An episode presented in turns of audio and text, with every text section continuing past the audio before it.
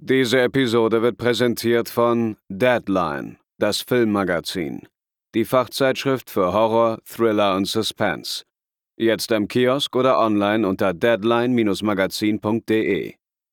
Devils and Demons wird präsentiert von podriders.de, das Podcast-Netzwerk.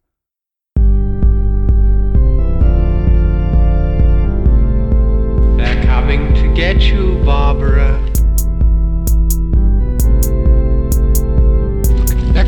For you.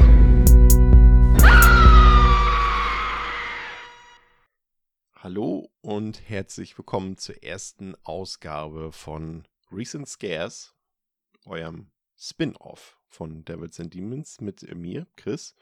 Ähm, fühlt euch äh, gegrüßt. An dieser Stelle gleich das äh, Wichtigste vorab. Ähm, die Namensnennung für diese Podcast-Rubrik bei uns, die kommt vom lieben Calvin, äh, der das vorgeschlagen hat und das hat uns so gut gefallen, dass wir das auf jeden Fall ähm, nutzen wollten für dieses Format. Und ja, es ist ähm, Dezember, eine Woche bis Weihnachten, weniger als eine Woche bis Weihnachten. Ähm, das Christkind steht vor der Tür. Draußen ist heute Glatteis extremes. Es nieselt, es äh, ist grau. Die Menschen haben keine Lust draußen zu sein, aber manchmal muss man eben auch noch Weihnachtsgeschenke kaufen. Und äh, gerade bei uns FilmsammlerInnen oder ja, einfach Leute, die, die gerne physisches Zeug sammeln, ist natürlich die Weihnachtszeit dann nochmal besonders äh, stressig. Und hier soll auch dieses Format, ähm, um das nochmal kurz zu erklären, euch auch ein bisschen weiterhelfen, denn wir haben natürlich in unserem Hauptpodcast besprechen wir meistens Filme, die schon ein bisschen älter sind und äh, oder was heißt sind nicht unbedingt älter, aber die halt nicht äh, gerade aktuell sind.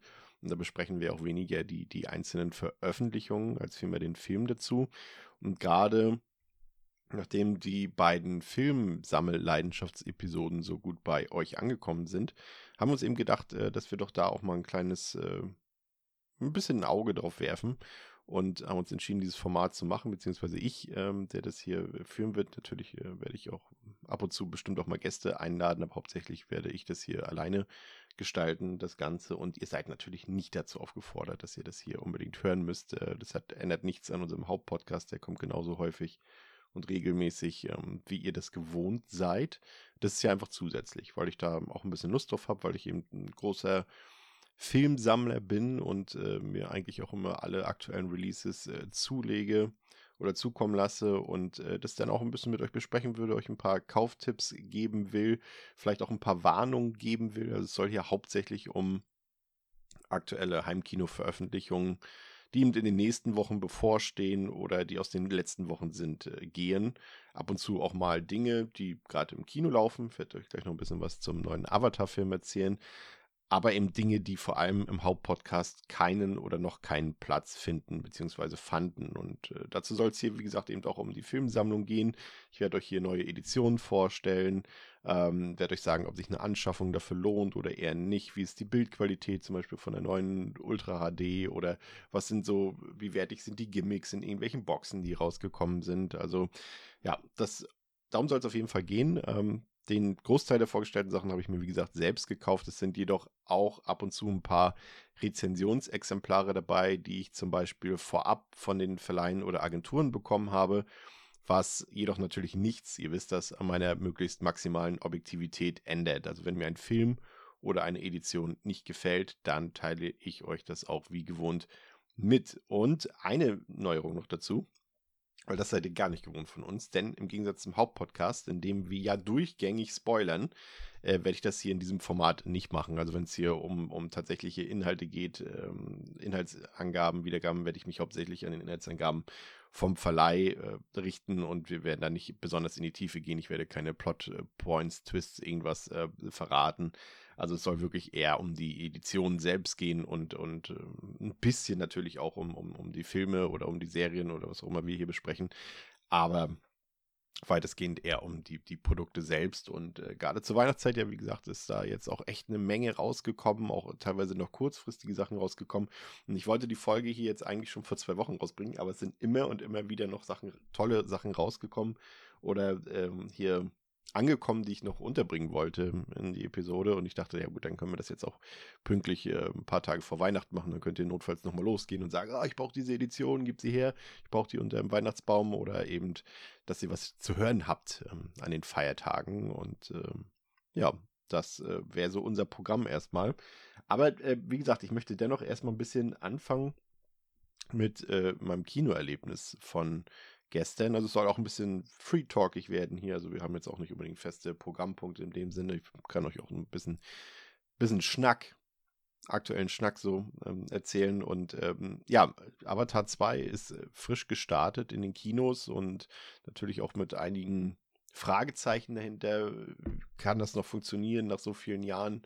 Ähm, braucht man da ein Sequel? Verschwendet Cameron seine Zeit, indem er hier noch äh, zwei, drei, vier, fünf Filme dreht zu diesem Thema, die vielleicht die Leute gar nicht sehen wollen? Und äh, wie funktioniert die Technik? Haut uns das nochmal so vom Sockel wie damals beim ersten Teil im Kino. Also ich kann mich da auch noch dran erinnern, dass das wirklich äh, ja echt wegweisend war. Aber ich habe den Film dann Jahre später nochmal gesehen und da ist mir dann doch schon aufgefallen, wie erzählerisch schwachbrüstig der unterwegs ist, aber vor allem auch, wie schnell Technik eben altert. Ne? Also, das ist ja nirgendwo so krass erkennbar wie eben bei CGI-Technik, dass du halt denkst, damals, das ist das Beste, was wir je sehen werden und ein paar Jahre später läuft das und denkst so, boah, sieht halt auch aus wie eine Zwischensequenz aus einem Videospiel und gerade da war ich gespannt, wie jetzt äh, der zweite Teil The Way of Water das machen wird. Und ja, ich muss sagen, ich bin sehr zwiegespalten aus dem Kino rausgekommen. Also ich fand durchaus, dass diese drei Stunden, äh, die der Film läuft, äh, unterhaltsam waren. Also ich habe mich wirklich nie gelangweilt, also das auf keinen Fall. Ähm, aber habe mich schon gefragt, äh, also der Film läuft ja in, in, in 48 äh, Frames, äh, im Gegensatz zum normalen, in Anführungszeichen, Kinoformat mit 24 Frames. Also ihr kennt das ja auch schon von, von den Hobbit-Filmen zum Beispiel. Und habe ich gefragt, ob der Film dann sechs Stunden gelaufen wäre, wenn der in der normalen Geschwindigkeit äh, gewesen wäre. Dann wäre es natürlich wahrscheinlich doch ein bisschen langatmig gewesen, aber das ist jetzt nicht das Problem mit dem Film. Also mein Problem ist eher, und, und, und ihr wisst es ja, das Erzählerische, der Inhalt, die Story, die ist bei mir eher immer so zweitrangig, weil ich gucke einen Film vor allem für die audiovisuellen Eindrücke, die mir ein Film liefern soll eben, weil das ist, finde ich, das, was das Medium ausmacht und äh, das Storytelling eher weniger, weil das kann man auch in einem Buch haben, wie auch immer, aber ist natürlich auch Geschmackssache. Und deswegen ist das jetzt erstmal gar nicht so wild, dass der Film zum einen eher ein Remake ist äh, vom ersten Teil, er erzählt im Prinzip fast dieselbe Geschichte nochmal, teilweise echt szenengetreu. Und ähm, versetzt das Ganze einfach nur in ein anderes Setting. Und das fand ich schon ein bisschen schwach auf der einen Seite, weil sich Cameron da halt auch auf Sachen verlässt, so mit denen man denkt, ey, du warst auch schon mal mutiger in deiner Karriere und hier ist das alles mal nach Zahlen. Du kannst wirklich jede einzelne Szene von vorne bis hinten ähm, voraussagen, vorhersehen.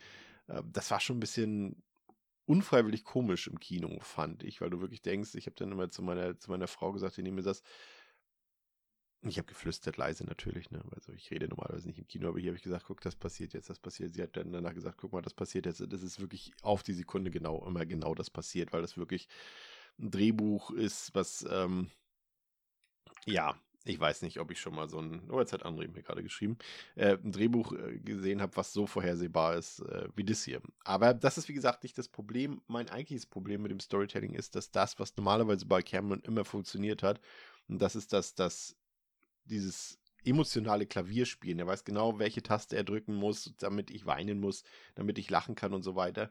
Und das hat immer gut funktioniert. Selbst bei so einem Film wie Titanic, die ich mittlerweile total liebe, den ich damals verachtet habe, als er rauskam. Aber da merkt man eigentlich, dass es auch ein exzellent guter Film ist, den er da gemacht hat. Aber hier null. Gar nichts. Also nada. Das hat mich überhaupt nicht gekickt, da was mit den Figuren passiert. Und dabei waren die jetzt nicht unsympathisch oder sowas. Aber es war halt wirklich alles so vorhersehbar. Ihr werdet es sehen. Wie gesagt, ich will jetzt nichts verraten, aber gerade so, da sind so ein paar Sachen bei, da denkst du, mein Gott, hätte es nicht einmal gereicht. Brauchen wir jetzt diesen Sachverhalt irgendwie dreimal im Film und denkst so, das ja, habe ich das. Ne, das ist ein emotional, das ermüdet und überhaupt nicht mitnimmt. Also, es hat mich nicht gerührt. Ich habe nicht einmal Tränen im Film in den Augen gehabt. Ähm, das hat mich nicht gecatcht muss ich ganz ehrlich sagen. Und das hätte ich nicht erwartet. Also, das war die größte Enttäuschung für mich im Film, dass er emotional mich null abgeholt hat. Aber trotzdem ist der Film sehenswert. Und die Gründe dafür, ja, die liegen auf der Hand. Die sind ähm, offensichtlich. Und zwar ist das eben die visuelle Qualität des Films. Und da muss man sagen, ist The Way of Water, also das geht ab, muss ich sagen. Also ein absoluter Genuss, sich den anzuschauen. Ich habe noch nie in meinem Leben so gutes CGI gesehen. Das ist wirklich so. Und dabei meine ich so banale Sachen wie einfach mal ein Schiff oder ein Boot oder ein Hubschrauber oder irgendwas. Das war alles so unfassbar gut in die Umwelt eingebunden. Ich wusste tatsächlich irgendwann nicht mehr, was davon haben sie jetzt wirklich noch irgendwie vor eine Kamera gestellt oder was haben sie am Rechner erzeugt?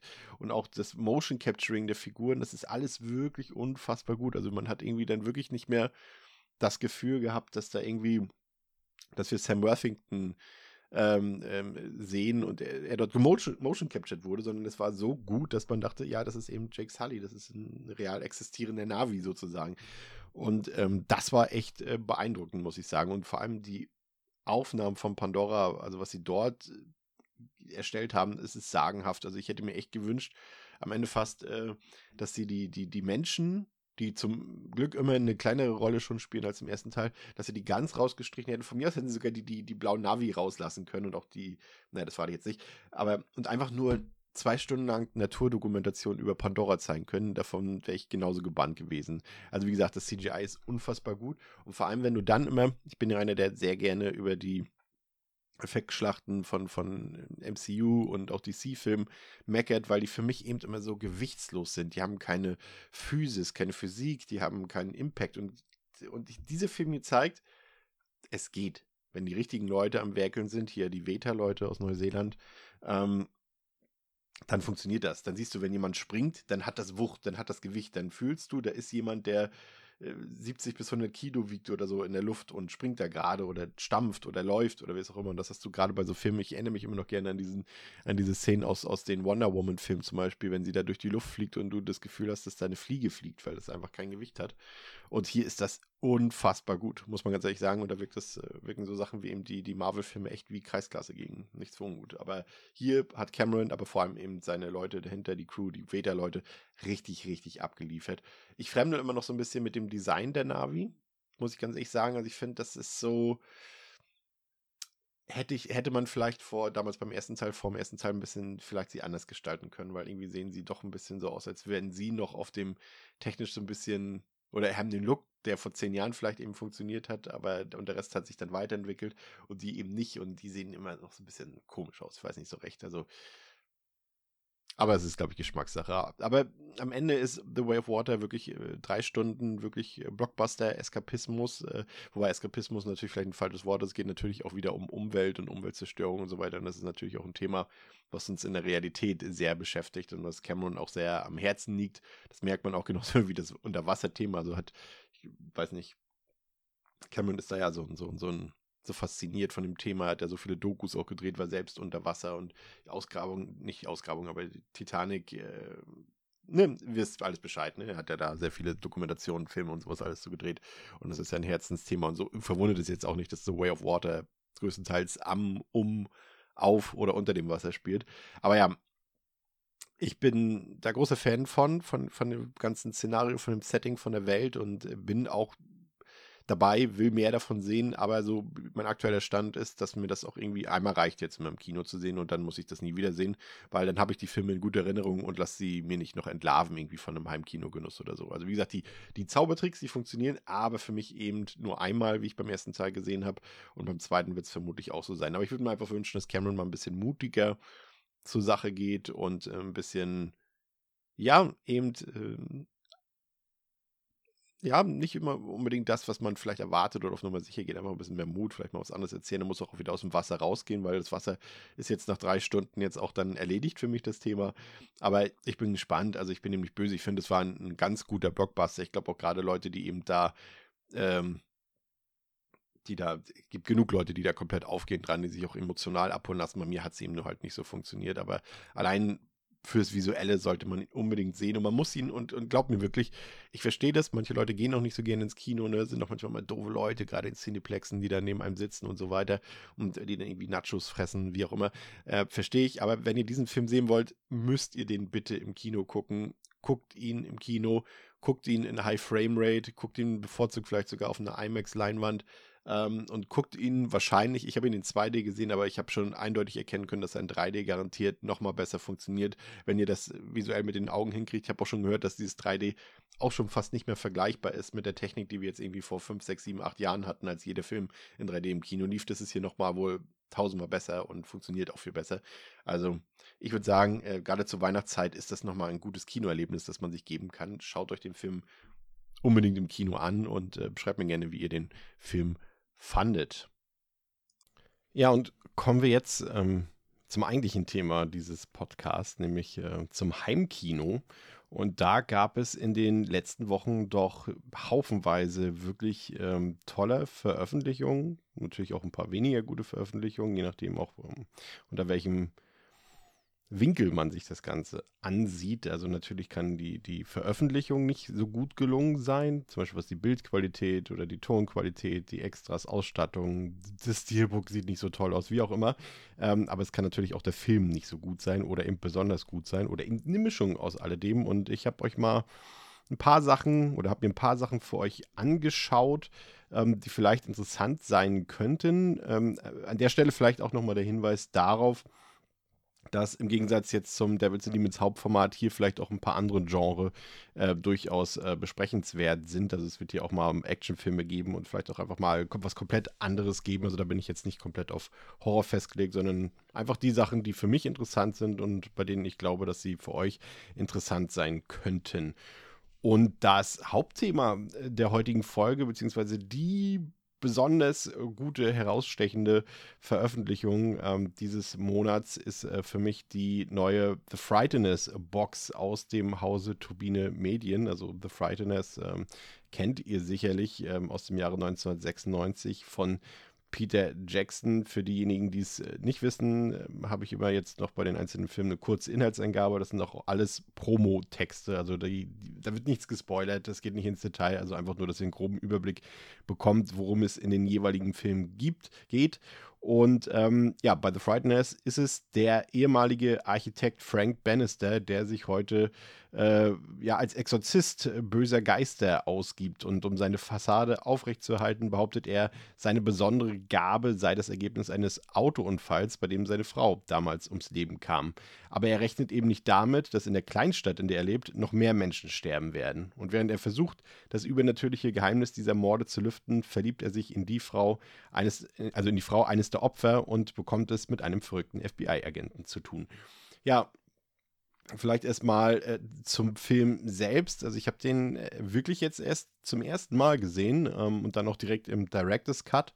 Dazu später mehr. Und ja, es ist halt eine Horrorkomödie und erwartungsgemäß und erfahrungsgemäß, und da wisst ihr natürlich Bescheid, ist das nicht unbedingt mein Cup of Tea. Äh, und das ist auch gar nicht besonders schlimm, ähm, denn The Fridays ist durch die Bank ein sympathischer Film mit einem gut aufgelegten Cast. Der hat äh, tolle Visuals, der hat eine Menge sehr kreative Ideen, der hat ordentlich Tempo, der hat ganz viel Chaos in sich und auch sehr viele gelungene oder mal mehr, mal weniger gelungene Gags dabei und alles ist irgendwie skurril, alles ist laut, alles ist überzogen. Ähm, aber an einigen Stellen ist dann Jacksons Film auch wieder erstaunlich böse und äh, ernst geworden. Und äh, diese Mischung ist so, naja, also ich glaube, für die meisten gelingt es mehr als eben für mich. Und ähm, um das mal vielleicht einen Vergleich heranzuziehen, also ich würde sagen, über weite Teile der Laufzeit kann man The Frighteners so als Mischung oder kann man vergleichen so ein bisschen als eine Mischung aus Beetlejuice und Poltergeist und das Ganze versehen mit einer gehörigen Portion Slapstick, die man eben ja auch aus den älteren ähm, Jackson-Film kennt, aus Meet the Feeble zum Beispiel, aus Braindead und so weiter und so fort. Und auch noch ein paar äh, Ghostbusters-Vibes sind hier ganz klar drin, natürlich auch schon allein hinsichtlich der Geister-Thematik. Und das technische Können von Peter Jackson und von, von seiner Crew, das ist von der ersten bis zur letzten Sekunde komplett offensichtlich und klar und echt unfassbar. Und das ist wirklich hier schon irgendwie absehbar gewesen, dass jetzt nicht vielleicht das Peter Jackson der beste Regisseur ist, den man für Lord of the Rings sich vorstellen kann, aber man wusste, wenn man diesen Film gesehen hat, dass Lord of the Rings in den besten Händen liegen wird, auf jeden Fall. Dann hast du den Score von Danny Elfman, der auch wieder richtig gut ist und, und der hat auch perfekt gepasst zu diesem, ja, zu der Visualität des Films. Ne? Der hat eine sehr virtuose Kameraarbeit und der hat auch einen ziemlich ziemlich, ziemlich starken Schnitt und, und da passt das alles perfekt zusammen und da, da, dadurch entsteht so eine richtig schöne, volle Dynamik und, und Energie im Film. Und ja, die Tricktechnik, ich würde sagen, also ich habe es auch gelesen, dass viele heutzutage den äh, Film eben für altbacken halten, was die ja, SFX angeht. Aber ich muss sagen, dass ich jetzt bis auf einige wenige krasse optische Fehlgriffe, also aus unserer heutigen Perspektive, doch eigentlich ziemlich überrascht war. Also das hat, äh, sah eigentlich teilweise gut aus und ich war echt, ja, positiv begeistert äh, von den kreativen Sachen, die man sich da hat einfallen lassen, sowohl bei den CGI-Sachen als eben auch bei den handgemachten Effekten. Aber dann ist da, wie gesagt, eben die Erzählart, ähm, ja, der Humor, die, diese Genre-Mix, das hat alles für mich eben nicht so wirklich funktioniert, aber wirklich aus meiner subjektiven Perspektive. Aber trotzdem ist es ein Film am Ende gewesen, ähm, den ich irgendwie gerne geguckt habe und vor allem hat er äh, ja in mir nochmal diesen Gedanken hervorgerufen, dass es doch echt spannend wäre, wenn Peter Jackson doch vielleicht irgendwann nochmal zu seinen Genrewurzeln zurückkehren würde und könnte. Und äh, ich glaube, da könnte noch was ganz Großes bei rauskommen, aber keine Ahnung, ob das irgendwann nochmal passieren wird. Also dem Film an sich habe ich erstmal eine 3 von 5 gegeben. Wie gesagt, ich fand den eigentlich durch die Bank irgendwie flott und, und, und gut gemacht und so weiter, aber es war einfach nicht mein, mein Thema in dem Sinne, beziehungsweise meine Tonalität. Aber das ist ja, wie gesagt, äh, keine Überraschung, das äh, kennt ihr ja von mir. Und wenn ihr damit was anfangen könnt, mit einem, mit einem Mix aus Horror, der aber entgegen seiner Zensurgeschichte von damals doch recht äh, zahm daherkommt und das gepaart mit, mit, mit äh, ja, mit Slapstick-Vibes, mit, mit, mit, mit äh, Comedy, dann, dann ist es euer Film. Aber das Besondere darin ist, wenn ihr diesen Film mögt oder wenn ihr glaubt, dass ihr diesen Film äh, mögen werdet, dann hat eben diese, diese neue Auflage, die Turbine daraus gebracht hat, echt einen riesengroßen Mehrwert für euch. Also ähm, der ist in einem schönen Boxset rausgekommen, gibt es in zwei verschiedenen Cover-Varianten. Einmal das klassische Kinoposter, kennt ihr ja die, das weiße Motiv und äh, dann ein schön neu gestaltetes Motiv. Ähm, und da ist alles eigentlich mit bei. Ne? Da ist eine UHD mit bei, da sind äh, Blu-rays, Bonus-Blu-rays mit bei. Das ist eine schöne Restaurierung des Films. Der Director's Cut ist dabei, die Kinofassung dabei. Es wurde neues Bonusmaterial produziert äh, für diese Edition und vor allem ist auch die in diesem Fall weltexklusive 16 zu 9 Open Mat Fassung des Director's Cuts dabei. Also Open Mat ist quasi, ähm, da wird äh, die Maskierung vom Film Bild quasi entfernt, was welches quasi damals für das eigentliche Format draufgesetzt wurde. Also das heißt, ihr seht am Ende mehr. Das ist jetzt vielleicht nicht die ähm, Intention gewesen, dass das mal so, dass die Leute das mal so zu Gesicht bekommen, aber es ist schon mal spannend, den Film einfach auch im Vollbild zu sehen und eben nicht im 16 zu 9 Format. Und das war, fand ich durchaus interessant, da mal reinzugucken. Ähm, aber das ist noch nicht mal das Highlight. Ich finde für mein persönliches Highlight neben der wirklich sehr, sehr, sehr, sehr guten Bildqualität, also es ist wirklich kein Vergleich zu den früheren DVD-Auflagen, das sieht echt toll aus, das Bild. Aber mein Highlight ist echt äh, typisch Turbine auch, ähm, das Begleitbuch. Also wir kennen ja diese Boxen von Turbine, äh, da haben wir Sachen gehabt, äh, zuletzt Pitch Black zum Beispiel. Äh, was lacht mich dann noch im Regal an? Hellraiser Box gab's, äh, The Thing. Was haben wir dann, was haben wir da noch stehen?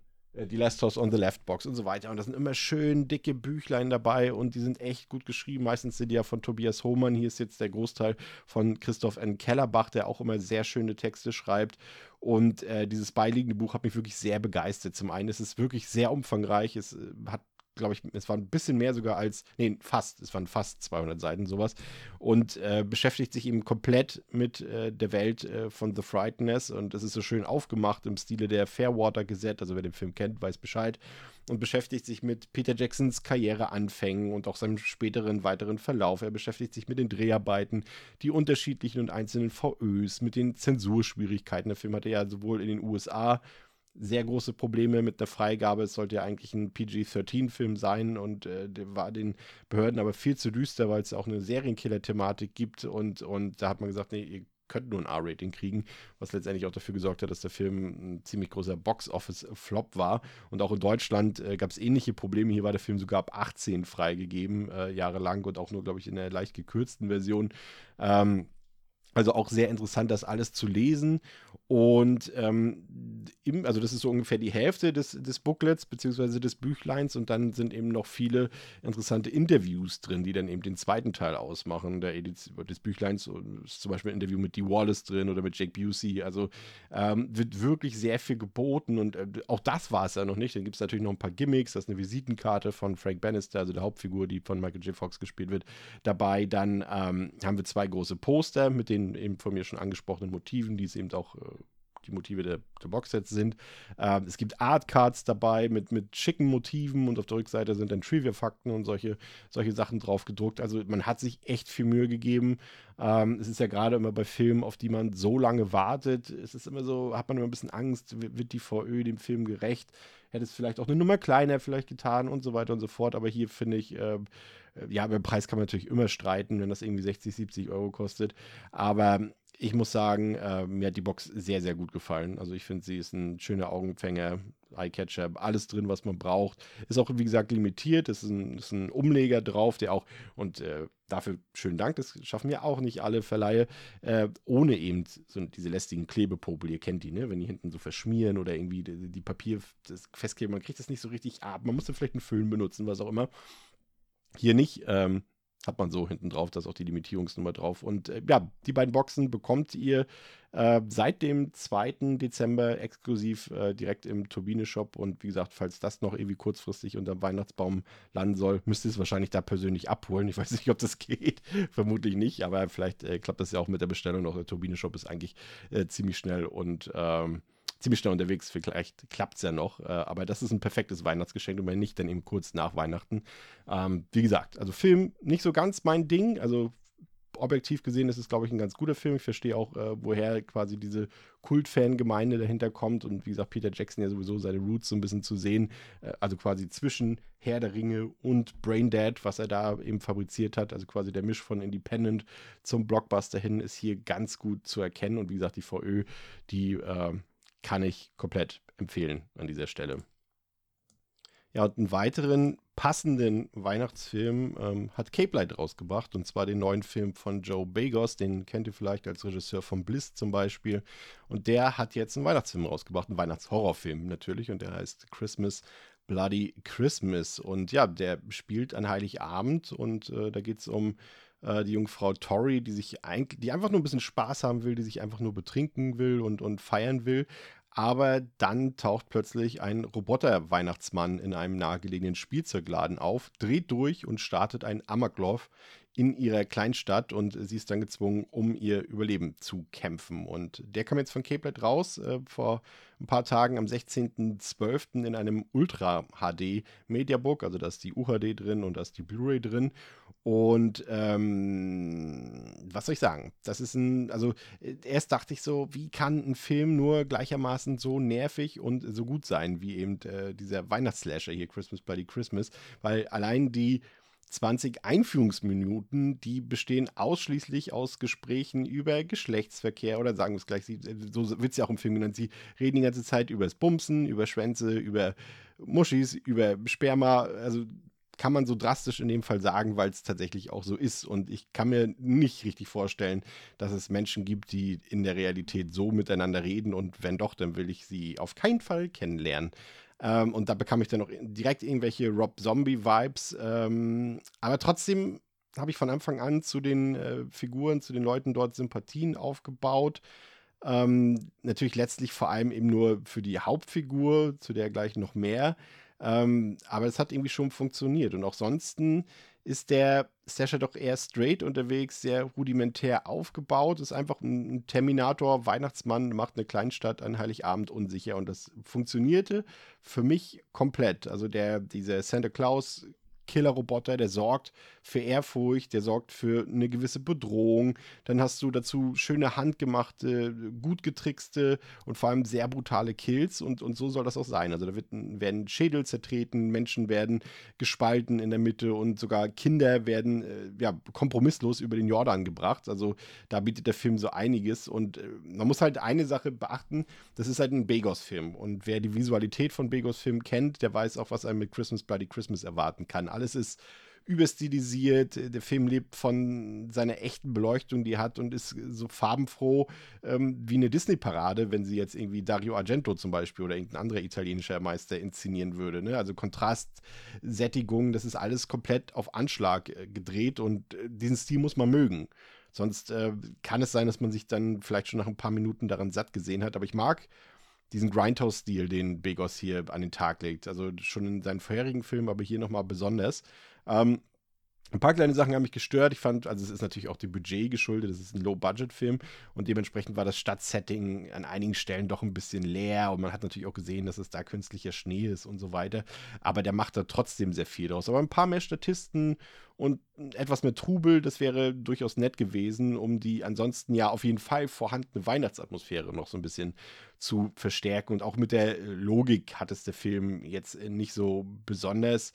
Ähm, also geht zum Beispiel die Hauptfigur Tori, die, die zieht, will ja mit ihrem Mitarbeiter dort um die Häuser ziehen und sie nimmt ihn dann mit nach Hause und meint doch irgendwie, ja, man müsse ruhig sein, damit die Schwester nicht aufgeweckt wird. Und dann Sekunden später machen sie ganz laut Musik, vögeln da rum und lassen im Ofen noch Nachos anbrennen. Also so, eine, so ein paar Sachen. Ne? Aber das ist halt ein Horrorfilm, das ist ein Slasher. Ganz ehrlich, stört mich dann nicht. Hier ist es mir dann doch schon ein bisschen aufgefallen, aber nicht so, dass es besonders ins Gewicht gefallen ist. Denn, wie gesagt, es ist ein Slasher und das, was der Film will, macht er aus meiner Sicht ziemlich, ziemlich gut. Er ist kurzweilig, der ist hart, der ist spannend, der ist an vielen Stellen kreativ gemacht und äh, vor allem inszeniert und auch individuell inszeniert. Also man erkennt, es ist ein Begos-Film und das finde ich immer gut, wenn man die Handschrift von der Regisseurin oder von einem Regisseur, wie in diesem Fall, einfach auch erkennt. Dann hat er gute Musik, gute handgemachte Tricks, der hat viel Detailliebe. Also wenn ihr euch da mal so ein bisschen umguckt, da ist zum Beispiel ein, ein Cameo-Auftritt von Joe Begos ist dabei. Äh, schaut euch aber auch mal die Poster dort an in den Räumen und in den Läden, äh, die Filme, die dort ausgestellt sind, die Platten, die dort in den Läden stehen.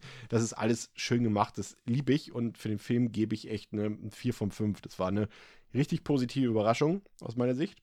Und auch zur VÖ, wie gesagt, kann man empfehlen, ist ein klassisches Mediabook von Cape Light, also ein Interview mit, mit Joe Begos ist da drin, viele großflächige Bilder, etwas weniger Text als sonst. Ich finde das Cover-Artwork schön, auch die Rückseite ist schön, ähm, aber es ist wie gesagt ne, ein Joe Begos-Film. Also du hast hier zwar eine Ultra HD, ähm, aber ob das jetzt notwendig ist, äh, so hinsichtlich der Auflösung, das weiß ich nicht, weil wer eben weiß, wie Begos mit Licht und Farben arbeitet, kommt das vielleicht noch am ehesten zur Geltung durch das, äh, durch, die, durch das HDR.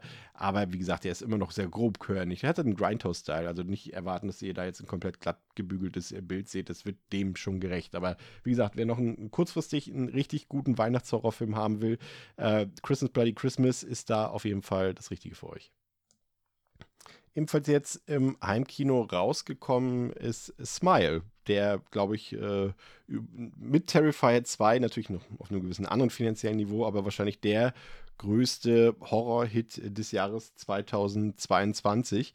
Ähm, ist rausgekommen bei Paramount im Vertrieb von Universal als Blu-ray und als UHD am 15.12. Und ja, worum geht's? Äh, ich lese es kurz vor. Nachdem sie Zeuge eines bizarren, traumatischen Vorfalls mit einer Patientin geworden ist, erlebt Dr. Rose Cotter erschreckende Ereignisse, die sie sich nicht erklären kann. Als ein überwältigendes Schrecken beginnt, ihr Leben zu übernehmen, muss sich Rose mit ihrer beunruhigenden Vergangenheit auseinandersetzen, um zu überleben und ihrer erschreckenden neuen Realität zu entkommen. Und ich mach's kurz. Smile hat mich entgegen aller Erwartungen sehr positiv überrascht. Also ich habe den ja im Kino gesehen und es war ein echt straighter Horrorfilm in bester J-Horror-Tradition, würde ich fast sagen, der mit seiner platten, total vorhersehbaren, aber extrem effektiven Gestaltung für mich echt gut funktioniert hat. Also ich habe mich jetzt zwar nie erschreckt oder dergleichen, verstehe aber ähm, definitiv, warum ungefähr 95 Prozent der gewöhnlichen KinozuschauerInnen davon Albträume bekommen haben. Und aus dieser Perspektive will ich den Film auch bewerten. Also ich meine, klar, als jemand, der jetzt irgendwie über tausend Horrorfilme gesehen hat, so wie ich, also da erschrecke ich mich einfach bei keinem Jumpscare der Welt mehr oder bei fast keinem mehr. Exorzist 3 lässt grüßen. Äh, und darf deshalb eben auch nicht diese Maßstäbe an so einem Film ansetzen. Denn für die meisten normalen und vor allem jüngeren ZuschauerInnen dürfte es einfach wahrscheinlich der gruseligste Film sein, den sie bis jetzt gesehen haben. Und ansonsten kann man doch echt nicht meckern. Die Produktion ist hochwertig. Die Musik fand ich sogar richtig, richtig gut und auch die Hauptdarstellerin hat ihre Sache richtig, richtig gut gemacht. Und ja, ich glaube, da wird ganz schnell ein Sequel auch gedreht werden. Natürlich aufgrund der Einspielergebnisse wahrscheinlich kriegen wir nächstes Jahr schon irgendwie Smile 2 oder sowas. Oder, oder kann man bestimmt noch super viele gute Namen, äh, Wortspiele machen mit dem Namen. Ist auf jeden Fall jetzt äh, rausgekommen auf äh, UHD und äh, Blu-ray und auch da, falls ihr noch einen Horrorfilm haben wollt äh, fürs Weihnachtsfest, dann liegt ihr damit nicht verkehrt. Dann ähm, habe ich was von Studiokanal. Die haben nämlich den 1976er King Kong rausgebracht, jetzt äh, in UHD, ähm, also in einem Steelbook, äh, natürlich auch als Blu-ray rausgekommen.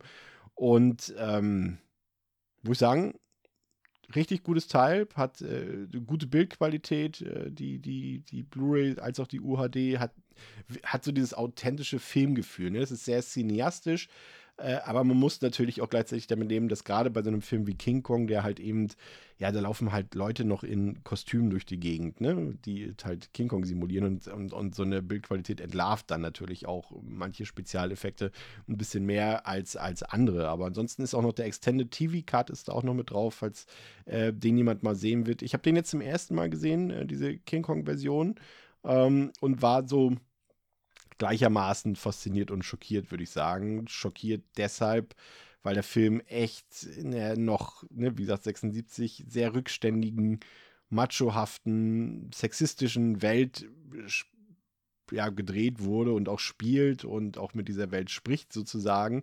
Aber das war eben in den 70ern eben noch Realität und damit muss man aber eben umgehen können und das äh, würde ich komplett verstehen, wenn das heute nicht mehr so viele Leute können und vor allem eben auch die Art und Weise, wie der Film eben mit äh, der weiblichen Hauptfigur, die mit von Jessica Lange gespielt wird, also wie der Film sie behandelt und äh, wie sie inszeniert wird. Sie ist halt wirklich eigentlich nur dazu da, um schön zu sein oder um sexy zu sein. Und ansonsten wird sie eigentlich quasi durch den Film hin und her geschubst oder eben von King Kong durch die Gegend getragen. Ähm, aber der Film hat eben auch eine gewisse Faszination in mir ja, ausgelöst, beziehungsweise wieder hervorgerufen, so ein bisschen das Nostalgische, ne? weil er eben den, komplett den Geist früherer Abenteuerfilme atmet und in diesem Fall eben komplett in der ersten Hälfte vor allem. Da sind schöne handgemachte Kostüme bei, die Kulissen fetzen und wie gesagt, das ist natürlich alles heutzutage leicht zu entlarven, aber gerade bei so einem Film macht das den Charme, so wie, wie das Ganze dargestellt ist, erst aus für mich. Aber in der zweiten Hälfte verliert der Film dann so ein bisschen diese Vibes und ersetzt diese aber dann wieder durch andere positive und negative Dinge. Hier wird der Film dann zu einem fast schon klassischen japanischen Kaiju-Film, würde ich fast sagen, gerade in den actionreicheren Momenten. Also da fällt mir zum Beispiel die Szene ein, als äh, King Kong dort äh, so eine ja, so eine Bahn, so eine S-Bahn sozusagen oder eine U-Bahn, die überirdisch fährt, angreift und, und, und die Bahn aus dem Gleis nimmt und durch die Gegend wirft und so weiter. Das sind durchaus eindrucksvolle, intensive und atmosphärische Momente und die sind echt richtig gut. Und ähm, da hat man sich dann ebenfalls auch so an die japanischen Tricktechniken so ein bisschen orientiert. Ne? Also mit all diesen Sachen, die halt dazugehören. Aber es sind auch, wie gesagt, so ein paar Kleinigkeiten, die dann eben auch auffallen. Und man merkt sofort, dass da ganz viele verschiedene King Kong-Kostüme äh, benutzt wurden. Manche sind beweglicher, manche sind unbeweglicher. Auch das, das Sounddesign ist jetzt nicht unbedingt das, das Beste. Aber wie gesagt, das, das fällt teilweise echt gar nicht auf. Äh, viel auffälliger ist dann eben der ganze Kitsch im Film, die, das veraltete Weltbild und eben auch gerade im Mittelteil doch eine längere Strecke Langeweile, die man so ein bisschen ertragen muss. Aber nichtsdestotrotz ähm, habe ich den gerne geguckt, weil er, wie gesagt, eben so auch für mich so ein bisschen, auch wenn ich den nie gesehen habe als Kind, hat er für mich irgendwie Erinnerungen dabei hervorgerufen, so, ne? So diese ganzen Abenteuerfilme, wenn irgendwie Leute mit dem Schiff irgendwo hinfahren auf eine Insel und die erleben da Sachen und äh, da kämpfen Monster gegeneinander, King Kong gegen irgendwelche Riesenschlangen und so weiter. Das macht, macht durchaus Spaß. Also wer da Bock drauf hat, dem sei diese neue VÖ von Studio Kanal hier als UHD Steelbook auf jeden Fall weiterempfohlen. Ja, und auch für die Bruce Willis-Fans, äh, die es ja durchaus da draußen noch äh, gibt, äh, gibt es neues Material hier pünktlich zum Weihnachtsfest. Ähm, während sich Los Angeles auf Halloween vorbereitet, verletzen maskierte bewaffnete Räuber den Partner von Detective James Knight bei einer Schießerei nach einem Raubüberfall lebensgefährlich. Und während Knight die Verfolgung aufnimmt, fliehen die Banditen von Los Angeles nach New York, wo die dunkle Vergangenheit des Detectives mit seinem aktuellen Fall kollidiert und seine Welt zu zerstören droht. Es sei denn, Knight kann die Erlösung zuerst erlangen. Das ist äh, der Plot von Detective Knight Rogue aus dem Jahr 2022 und Detective Knight Rogue ist der Auftakt einer neuen äh, Direct-to-Video-Trilogie mit Bruce Willis. Und wer die Auftritte der letzten Jahre des früheren Actionstars kennt, der weiß ungefähr, was hier zu erwarten ist. Also überraschend ist, dass äh, Rogue nicht ganz so grausam ist wie viele der, ich glaube, allein in diesem Jahr waren es neun Auftritte von, von Willis. Äh, der ist nicht ganz so grausam. Ähm, ich fand allerdings die, die Veröffentlichungspolitik ein bisschen seltsam, ähm, denn jetzt gerade den ersten Teil kurz vor Weihnachten zu bringen, ist irgendwie komisch, denn ausgerechnet der in den USA bereits erhältliche zweite Teil der Reihe, der spielt nämlich an Weihnachten. Und man hätte vielleicht jetzt hier Rogue vielleicht ein paar Wochen früher zu Halloween bringen können und jetzt eben den zweiten Teil irgendwie zu Weihnachten, aber naja, wie dem auch sei, äh, Regisseur Edward Drake hat äh, bereits ein paar andere ziemlich grottige Filme mit Willis gedreht, Apex zum Beispiel oder Cosmic Sin, den ja auch ein paar Leute gesehen haben und der, glaube ich, zu den schlechtesten Filmen der letzten Jahre gehört und echt eine Beleidigung auch ist für Bruce Willis. Aber hier hat sich Drake ein bisschen mehr Mühe gegeben und auch die Rolle des ja mittlerweile erkrankten äh, legendären Actionstars ist hier etwas größer angelegt. Also er haut nicht wieder nach 50 Minuten, also in der Mitte des Films ab und äh, kommt taucht dann irgendwann zum Showdown nochmal für ein paar Sekunden auf. Ähm, aber es ist jetzt auch nicht eine Riesenhauptrolle. Also dafür, dass er Detective Knight ist, ist er jetzt auch nicht in jeder Szene äh, dort im Mittelpunkt, aber deutlich mehr als bei den ganzen anderen letzten Filmen zusammen wahrscheinlich. Und er war wahrscheinlich auch nicht so allzu oft im Set und das sieht man auch wieder, weil gerade so bei so simplen Shots und Gegenshots, die offenbaren eben teilweise, dass hier unterschiedliche Sets benutzt wurden. Da wurde viel mit Blurry-Filtern gearbeitet, die so ein bisschen verdecken sollen, dass da eben Double am Werke sind, also irgendwelche anderen glatzköpfigen Nacken gezeigt werden, anstatt äh, den Nacken von Bruce Willis. Und das eben auch teilweise in reinen Dialogszenen, also nicht mal nur in Action-Szenen. Aber Immer nutzt der Film Willis äh, gesundheitliche Defizite so ein bisschen zur Charakterisierung von Detective Knight aus, also dieses stoische, teilweise auch so ein bisschen geistig abwesende, das wird eigentlich ganz gut verschmolzen eben mit seiner Rolle hier auch. Ähm, nicht so gut war, dass der Film erstaunlich lang war, ähm, weil viele andere Produktionen dieser Art ja auch darunter leiden, ist eben die Langeweile, die dann teilweise entsteht. Also kürzt hier 20, 25 Minuten raus und es wäre echt ein ganz guter Thriller geworden, würde ich sagen. Aber so ist die Story so ein bisschen undynamisch, weil es eben auch an Spannung und an Action mangelt. Also da gibt es echt nicht besonders viel. Ähm, und, und auch die Action selbst hat irgendwie keinen Impact, weil auch natürlich wieder CGI benutzt wurde, also CGI Blut und CGI Mündungsfeuer. Ähm, das ist alles so nicht ganz das Wahre. Aber es gibt auch so ein paar bekannte B-Movie-Gesichter im Cast und der Film ist auch, würde ich sagen, auch gerade im Vergleich zu den anderen Bruce Willis-Filmen aus den letzten Monaten relativ ordentlich produziert. Und da würde ich fast behaupten, dass Bruce Willis-Fans hier einigermaßen furchtlos reinschauen können. Also für alle anderen gibt es natürlich deutlich bessere Filme auf dem Markt, aber wie gesagt, es gibt immer noch so viele Bruce Willis-Fans draußen, die sich auch jeden noch so schlechten Film reinziehen. Hier bekommt sie mal wieder was etwas Besseres. Also ich habe dem auch zwei von fünf Sternen gegeben. Und wie gesagt, der ist jetzt rausgekommen am 16.12.2022 als Blu-ray, aber auch als Ultra HD äh, im Hause Leonine und auch die nächsten Teile, ähm, die werden auch noch äh, rauskommen bei Leonine. Ich glaube schon im Februar oder im März geht es dann weiter mit dem zweiten Teil, der an Weihnachten spielt dann. Wie gesagt, weiß nicht genau, ob das so gut passt. Aber das sind eben auch die letzten Filme, die Bruce Willis noch so mit abgedreht hat. Also es kommen ja noch, glaube ich, 5, 6 äh, 2023 raus.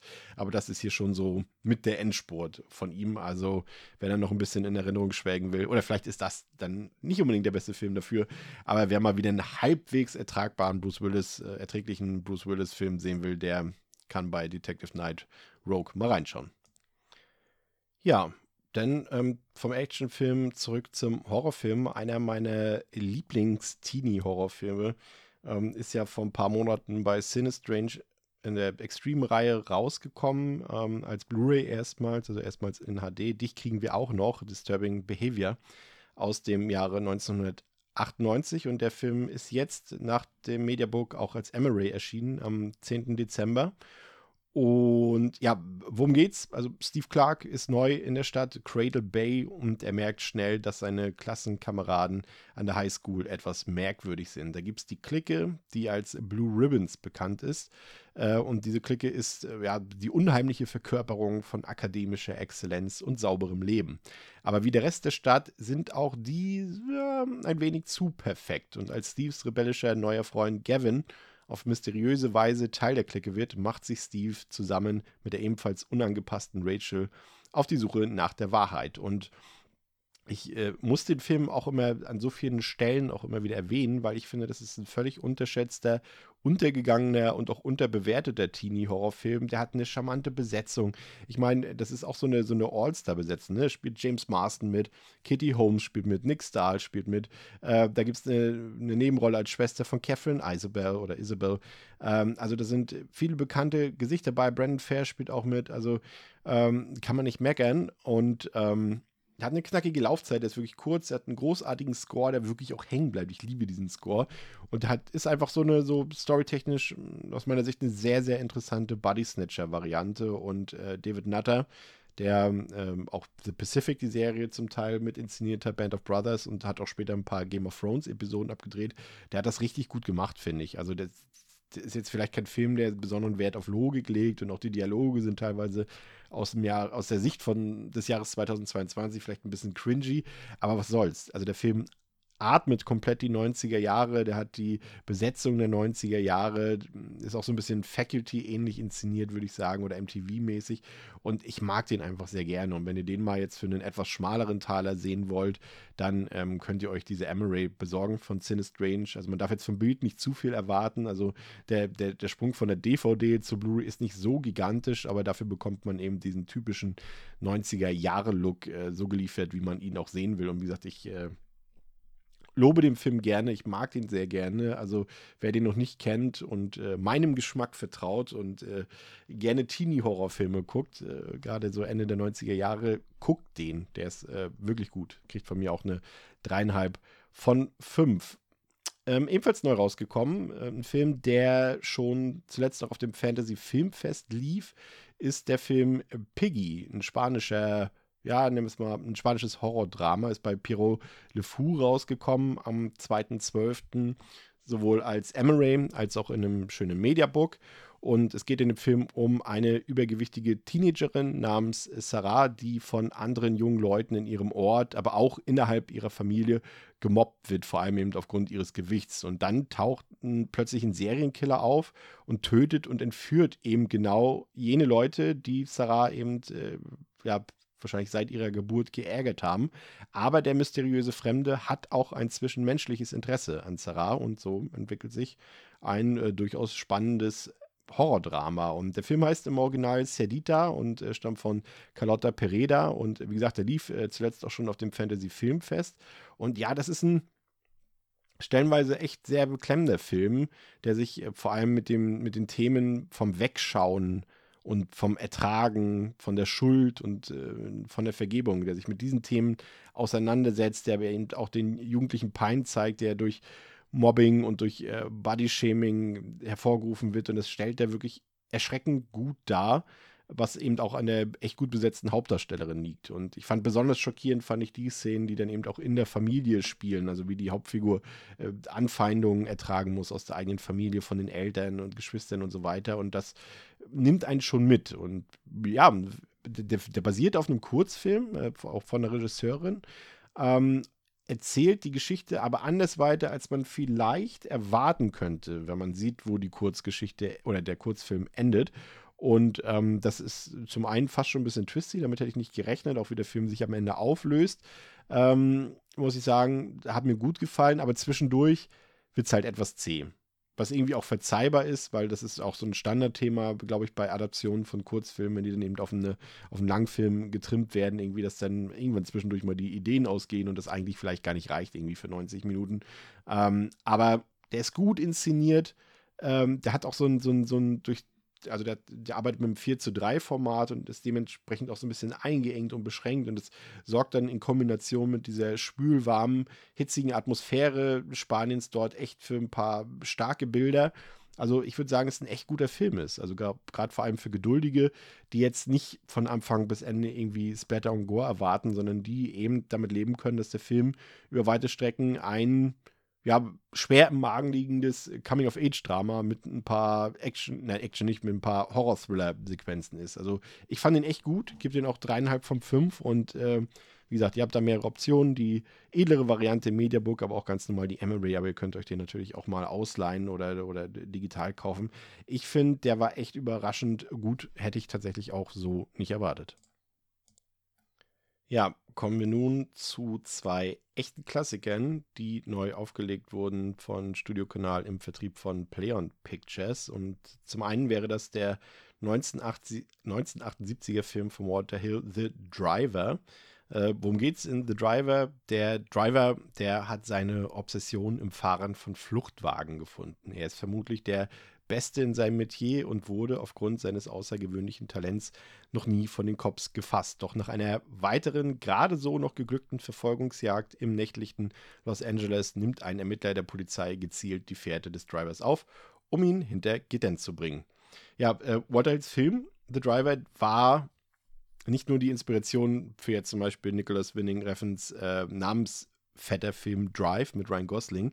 Aber gerade an diesem Beispiel kann man ganz gut erkennen, dass Walter Hills jetzt nicht unbedingt perfekter, aber wegweisender Film eben bis heute Pate steht als Musterexemplar für Spannung, für Style und für Verfolgungsjagden. Und in der Tat ähm, sieht sich The Driver auch heute noch so gut an, wie es vermutlich damals gewesen sein muss im Kino. Das ist ein Neo-Noir-Thriller, der echt am Puls der Zeit ist. Ne? Also die, die Story von Walter Hills Thriller ist zwar sehr minimalistisch, aber genau das macht sie letztendlich auch so spannend. Es gibt äh, letztendlich nur drei wirklich wichtige Figuren im Film und es gibt einen komplett stringenten Plot, der gezielt auf seine auf sein in seiner Konsequenz unerwartetes Finale zuläuft. Und Walter Hill, also den kennt man ja als Regisseur zum Beispiel von Red Heat, von äh, 48 Hours oder von The Warriors zum Beispiel, äh, der ist hier, dem ist hier wirklich mit dem Film einer der prägendsten äh, oder prägnantesten Style-over-Substance-Filme des modernen Kinos gelungen. Und äh, wie gesagt, gerade so zum Beispiel die Eröffnungsszene, die famose Eröffnungsszene, die erinnert so stark an Drive. Also da hat äh, der Däne sich definitiv von diesem Einstieg aber vor allem auch von der Figur des namenlosen Drivers äh, für seinen Film mit Ryan Gosling definitiv inspirieren lassen. Aber das war es dann vielleicht auch schon mit den, mit den Vergleichspunkten, denn The Driver hat so einen ganz eigenen Charme, den er verspüren lässt. Also die, die, die Spannung und die Action stehen hier im Vordergrund und insbesondere die Fahrsequenzen, die sind aus cineastischer Perspektive wirklich absolut hervorragend. Ich meine, man muss natürlich dazu erwähnen, das sind Autoverfolgungsjagden, bin ich prinzipiell ohnehin nicht so ein großer Fan von, weil eigentlich können die nur auf zwei verschiedene Arten enden. Ne? Also entweder kriegt man den Verfolgten oder eben nicht. Und das dürfte vielleicht heutzutage nicht ganz so fesselnd sein wie früher noch. Aber wenn, äh, dann werden es eben diese Verfolgungsjagden aus diesem Film von Walter Hill, weil sie auch sehr realistisch gelungen sind. Und ähm, das passt irgendwie alles, das hat Hand und Fuß, diese Action-Inszenierung, die Hilda an den Tag legt. Und er schafft es dann auch so, trotz mittelmäßiger Dialoge und auch jetzt vielleicht so ein paar weniger detaillierten Charakteren vom Reißbrett eben durchgängig einen Spannungsbogen aufzubauen, der eben besonders während der nächtlichen Ausflüge des Drivers äh, perfekt zur Geltung kommt. Da passt alles zusammen, die Kamera, die Farbstimmung und auch die Musik. Das äh, ergibt ein konsequentes und sehenswertes äh, Konstrukt, was vielleicht bei, den, bei der Besetzung nicht so ganz aufgeht. Also Ryan O'Neill, also den kennt man zum Beispiel aus Love Story oder aus, aus äh, Barry Lyndon, äh, der funktioniert als Driver wenn wir jetzt schon mal wieder den Vergleich ziehen, nicht annähernd so gut, wie es später zum Beispiel in Brian Gosling gemacht hat. Ähm, so mag äh, die Figur von ihm, dem Chefermittler, also dem FBI-Ermittler hier, der von Bruce Dern gespielt wird, den kennen wir ja, also früher hat er auch sehr viel gemacht, aber vielleicht die Jüngeren unter uns kennen ihn vielleicht aus Django Unchained oder aus Nebraska. Der ist zum Beispiel dem Driver so charismatisch und vor allem eben auch schauspielerisch äh, mindestens eine Nasenlänge voraus. Und äh, dann gibt es neben Bruce Dern eben auch noch die von uns ja schon in unserer Possession-Besprechung ähm, erwähnte bezaubernde Französin Isabelle Ajani, die hier der eigentliche Star des Films ist, ne? mit ihrer faszinierenden Ausstrahlung. Das ist, sie ist komplett eine Szenencatcherin. Sobald sie auftaucht, bist du, wenn ich sagen, als Mann, ich gehe davon aus, dass auch genug Frauen da äh, betört werden von Ajani, äh, da bist du einfach komplett hin und weg. Ja, ne? Also im, im, Endeffekt ist der Driver so ein bisschen so ein kleiner Blenderfilm, ne? also weil er den Mangel an Story und an gut geschriebenen Charakteren eben komplett manipulativ kaschiert durch diese enorme Spannung, die der Film aufbaut und durch den ja, grandiosen audiovisuellen Ausdruck, den er hat. Und äh, da wird klar, warum der Film halt äh, auch so ein, gerade eben bei, bei Filmliebhabern eben so einen großen Kultstatus inne hat und auch noch bis heute zahlreiche jüngere Regisseure inspiriert. Das ist äh, klassisches, stilsicheres 70er-Jahre-Kino, das muss man nicht mögen, aber zumindest aufgrund seiner so ziemlichen Einzigartigkeit sollte man The Driver auf jeden Fall mal gesehen haben. Und die beste Option bietet dafür aktuell eben diese am 1.12.2022 erschienene Neuauflage des Films als UHD im Steelbook äh, von Studio Kanal. Ähm, also das vorherige Bild, ich habe auch die, die vorherige Blu-ray-Auflage des Films, das war auch schon gut, aber die UHD ist echt nochmal ein Knacken schärfer und gerade eben die nächtlichen Außenaufnahmen, also wenn der Driver durch, durch Los Angeles fährt, äh, das profitiert total vom HDR-Faktor. Also wenn ihr den Film noch gar nicht kennt und neu entdecken wollt, dann ist das auf jeden Fall die beste Option. Ja, und der nächste Klassiker, der ebenfalls äh, bei äh, Play Pictures, also im, Vertrieb äh, rausgekommen ist, äh, von Studio Canal ja ursprünglich, ist Reservoir Dogs aus dem Jahre 1992, der, das Regiedebüt von Quentin Tarantino und ähm, ist als UHD-Neuauflage rausgekommen. Äh, Gibt es sowohl in einer Collectors Edition als auch in einem echt schönen Steelbook, äh, bei dem mir echt das Motiv auch richtig gut gefällt. Und es ist am 1.12.2022 rausgekommen. Und ja, wie gesagt, Reservoir Dogs, das Regiedebüt von Quentin Tarantino, das werden wahrscheinlich alle von euch kennen. Und es ist ein Film, der zu Recht zum, Vorsicht, Kultfilm geworden ist, äh, von der Diskussion am Anfang über Madonna ähm, und das Trinkgeld am Anfang bis zum blutigen, bitteren Ende, hat Tarantino mit dem Film echt sein eigenes Genre geschaffen. Ne? Also das Storytelling ist einmalig, dazu die popkulturellen Einschübe, die Erzählstruktur, die, die großartige Besetzung natürlich und vor allem die Dialoge, die dann sich als überraschende Kern des Films entpuppen.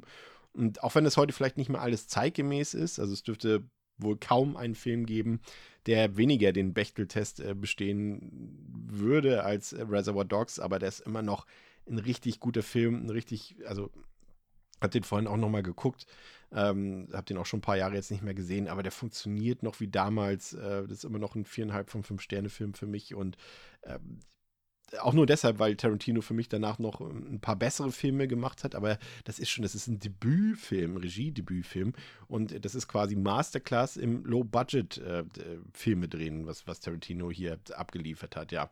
Und wie gesagt, der Film erschien Anfang Dezember, äh, sowohl als Steelbook als auch als limitierte Collectors Edition und äh, auf jeden Fall nochmal hervorzuheben, dieses Steelbook, also da gefällt mir dieses Covermotiv so außerordentlich gut, also das ist echt was äh, Schönes fürs Regal, aber noch viel wichtiger sind natürlich die enthaltenen Discs, also die neuen UHDs und die Blu-rays.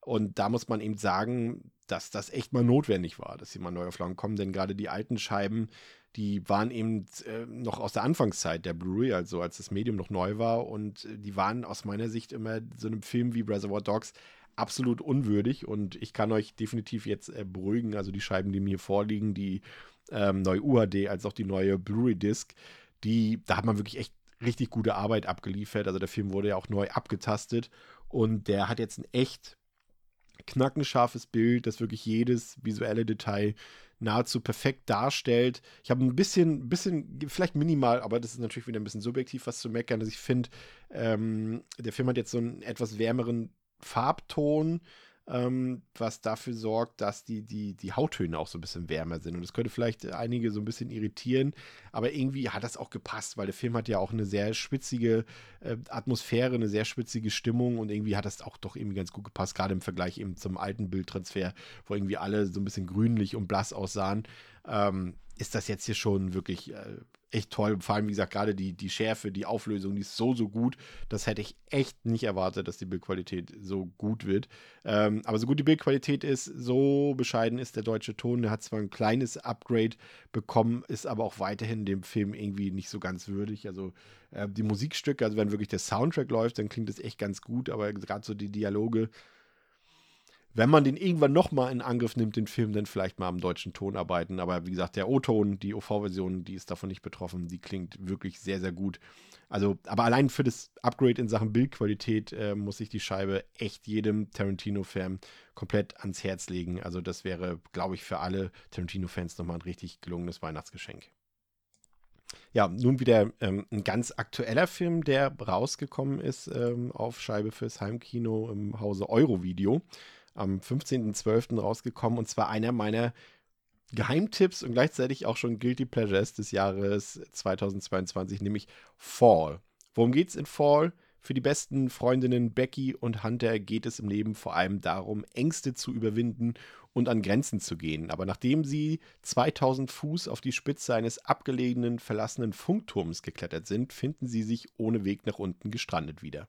Und jetzt werden Beckys und Hunters Kletterkünste auf eine harte Probe gestellt, während sie verzweifelt darum kämpfen, die Elemente der Natur, den Mangel an Vorräten und die schwindelerregende Höhe zu überleben. Und ja, Fall ist ein eigentlich super dummer, aber eben gleichzeitig extrem unterhaltsamer Survival-Thriller. Also man muss natürlich diese komplett bescheuerte Prämisse schlucken, dass dort eben so ein riesiger Turm irgendwo steht äh, und dass die dort raufklettern. Ähm, naja, weiß ich nicht so recht, ob man da auf die Idee kommt, aber generell sind es so ein bisschen die äh, selten nachvollziehbaren Charakterentscheidungen und wenn man die sieht, dann passt das irgendwie auch schon fast wieder zur Prämisse. Aber wenn man das eben schluckt, dann bekommt man einen super spannenden Film geboten, der eben von seiner aussichtslosen Situation und den beiden echt gut aufgelegten Darstellerinnen lebt. Und das ist vielleicht eine Triggerwarnung an der Stelle. Also Leute mit Höhenangst sollten hier definitiv passen. Aber wer so Filme mag wie Frozen zum Beispiel, also nicht den Disney-Film, sondern den von Adam Green, wenn da irgendwie Leute irgendwo festhängen und versuchen rauszukommen und da kommt eine Gefahr nach der anderen, mit der man sich auseinandersetzen muss und auch mit den, mit den anderen Figuren oder Menschen, die dort in dieser Situation sind. Und äh, das macht echt Spaß, muss ich sagen. Also sind natürlich viele Aufnahmen größtenteils digital erzeugt, wo, wo, also die wurden digital, digital erzeugt, aber man kommt trotzdem richtig ins Schwindeln und ähm, ich bin ja auch großer Fan seit dem 2018 Halloween-Film von Virginia Gardner, äh, die da ja mitgespielt hat und die auch hier wieder eine der beiden Hauptrollen spielt. Deswegen war der Film eh für mich Pflicht, aber auch so, ganz neutral kann ich behaupten, dass Fall richtig viel Bock gemacht hat und ähm, da kann ich ausnahmsweise, auch wenn ich eigentlich kein Fan dieses Credos bin, kann ich auch mal sagen, Kopf aus, Spaß an, dreieinhalb von fünf für diesen Film. Also das ist, wie gesagt, ein kompletter No-Brainer im, im, wahrsten Sinne des Wortes. Also zieht euch den rein. Fall ist jetzt rausgekommen letzte Woche. Ähm, Ende November kam ein Film raus, ein französischer Film, äh, der heißt Vanishing. Ähm, aber der spielt in Korea. Und der handelt davon, dass in Seoul eine Reihe grausamer Morde geschieht. Ähm, und so bleibt der koreanischen Polizei keine andere Wahl, als die weltberühmte französische Ärztin Alice Lonet um Hilfe zu bitten, die eine revolutionäre Technik zur Erkennung von Leichen entwickelt hat. Und als dann noch mehr Leichen auftauchen und ein mysteriöser Ring vor Organhandel aufgedeckt wird, wird es im Land der Morgenstille noch gefährlicher. Ja, und äh, Vanishing, Vanishing ist eine zwar eine französische Produktion, aber die spielt komplett in Korea und wurde auch dort gedreht. Und abgesehen von der Hauptdarstellerin, von Olga Kurilenko, die vielleicht sicherlich einige von euch noch aus dem Bond-Film Ein Quantum Trost kennen, äh, wurde der Film auch komplett mit koreanischen SchauspielerInnen besetzt. Und ähm, trotzdem merkt man den Unterschied zu herkömmlichen koreanischen Thrillern doch sehr schnell. Zwar ist der Film irgendwie erfrischend kurz geworden, aber er fühlt sich echt teilweise quälend lang an, was zum einen an der schlichten Inszenierung liegt, die ganz selten mal über TV-Niveau hinausgeht, aber zum anderen eben auch an der doch eher unspektakulären Malen nach Zahlen-Story, ne? die viel zu viele Handlungsstränge irgendwie zu früh offenlegt. Also da kommt überhaupt keine Spannung auf und dabei sind eigentlich die Themen, also die angesprochenen Themen äh, des Films, also auch die, mit dem Menschenhandel, Organhandel und so weiter und so fort, äh, durchaus interessant, aber Vanishing bedient sich da im Umgang mit diesen eben komplett nur an Tropes. Äh, also, ja, also letztendlich die Besetzung, so ein paar nette Nachtaufnahmen und der Ausblick darauf, dass der Film eben ein schnelles Ende findet, das hat mich noch wach gehalten. Aber um, ein, um quasi einen gelungenen koreanischen Film, in Anführungszeichen, koreanischen Thriller zu produzieren, benötigt man dann eben doch mehr als eben die Landsleute aus Korea hinter der Kamera. Ähm, da braucht man vor allem einen guten Menschen mit einem Stift in der Hand, der ein gutes Drehbuch schreibt und das hat Vanishing eben nicht zu bieten. Wie gesagt, er ist nicht super schlecht, den kann man schon durchaus mal gucken, ist so ein klassischer Live-Film, würde ich fast sagen, für so für die Prime-Deals, wenn die mal für 99 Cent im Angebot sind. Ich gebe dem auch noch gerade so 2, äh, 2 von 5, ähm, aber eine richtige Empfehlung ist das nicht. Einen richtigen koreanischen Film kann ich euch aber anbieten, und zwar The Killer, A Girl Who Deserves to Die, auch aus dem Jahre 2022. Der kam auch Ende November am 25.11. raus ähm, im Hause Splendid. Und der handelt von einem Auftragskiller im Ruhestand, dessen Frau mit ihrer Freundin verreist und ihn darum bittet, auf die jugendliche Tochter der Freundin aufzupassen. Und die Dinge gehen natürlich schief und er ist dann dazu gezwungen, ein wenig Gewalt anzuwenden, um das Mädchen vor jugendlichen Straftätern zu schützen. Aber dann werden diese tot aufgefunden und das Mädchen wird entführt und er muss irgendwie versuchen, sie zu befreien. Das ist auch so wie der Film wie Vanishing, den wir eben besprochen haben, ein kompletter Malen nach Zahlen-Film. Also gerade storytechnisch ist es eben ein Film, der an so Filme wie ähm, Taken erinnert, mit Liam Neeson zum Beispiel, aber auch an den äh, großartigen The Man from Nowhere erinnert. Und The Killer ist auch durchaus äh, self-aware unterwegs und betont sogar die Ähnlichkeit dieser beiden Filme. Ähm, ja, also das erinnert komplett, weil der, also allein der Protagonist, das ist schon sehr ähnlich mit The Man from Nowhere. Aber die Hauptfigur ist charismatisch, ist mit Faust und Waffe hochbegabt, ist quasi unbesiegbar und hat natürlich das Herz am rechten Fleck und äh, der ist natürlich auch super cool. Er, er ballert sich durch die Gegend und trinkt gleichzeitig Coffee to go. Ähm, das ist alles sehr klischeehaft, aber das funktioniert tatsächlich in dem Fall sehr gut.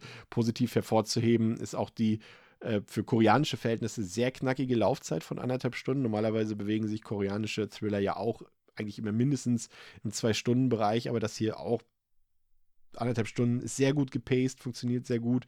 Ähm, ich würde sagen, die Inszenierung ist jetzt nicht auf dem allerhöchsten Kinoniveau, aber durchaus ansprechend, ist stylisch geworden, ist cool geworden. Man hat hier ein bisschen CGI-Blut und auch mal ab und zu mal einen nicht so schönen Shot zu sehen. Aber ansonsten ist die Action, die geboten wird, echt gut und in Kombination mit dem Hauptdarsteller, mit Young Yuk, äh, macht es wirklich ordentlich Spaß. Also wie gesagt, der liefert am Ende nichts Originelles ab, äh, man muss sich das einfach wie eine koreanische, eine koreanische Mischung aus The Man from Nowhere, äh, John Wick und Taken vorstellen. Und äh, das funktioniert. Also mir hat der tatsächlich ziemlich gut gefallen. Hat eine dreieinhalb von fünf von mir bekommen. Also The Killer, A Girl Who Deserves to Die bei Splendid rausgekommen. Ähm, besorgt euch den mal. Wenn ihr Bock auf asiatische Action-Thriller habt, äh, ist es definitiv keine falsche Wahl. Ja, ein weiterer Film aus dem asiatischen Raum ist The Climbers, äh, der am 25.11. rauskam. Das ist eigentlich ein Film aus dem Jahre 2019 äh, von Daniel Lee Yang Kong und äh, von Choi Hawk. Ähm, und wenn man so sich die Verpackung anguckt und auch so den Plot soweit durchliest, könnte man denken, dass es irgendwie die Erzählung von Chinas angeblich erster Besteigung des Mount Everest ist. Aber vielmehr ist es ein Film über die ausländische Ungläubigkeit darüber und dem anschließenden nächsten Versuch, den Gipfel des Mount Everest zu erklimmen, um dann endlich einen Beweis für die Stärke des chinesischen Staates und Volkes erbringen zu können. Das klingt äh, nach hartem patriotischen Staatsträumen Tobak und das ist es auch. Und letztendlich muss man sich auch so ein bisschen die Frage stellen, so wie bei X Factor irgendwie, was glauben Sie, ist diese Geschichte wahr?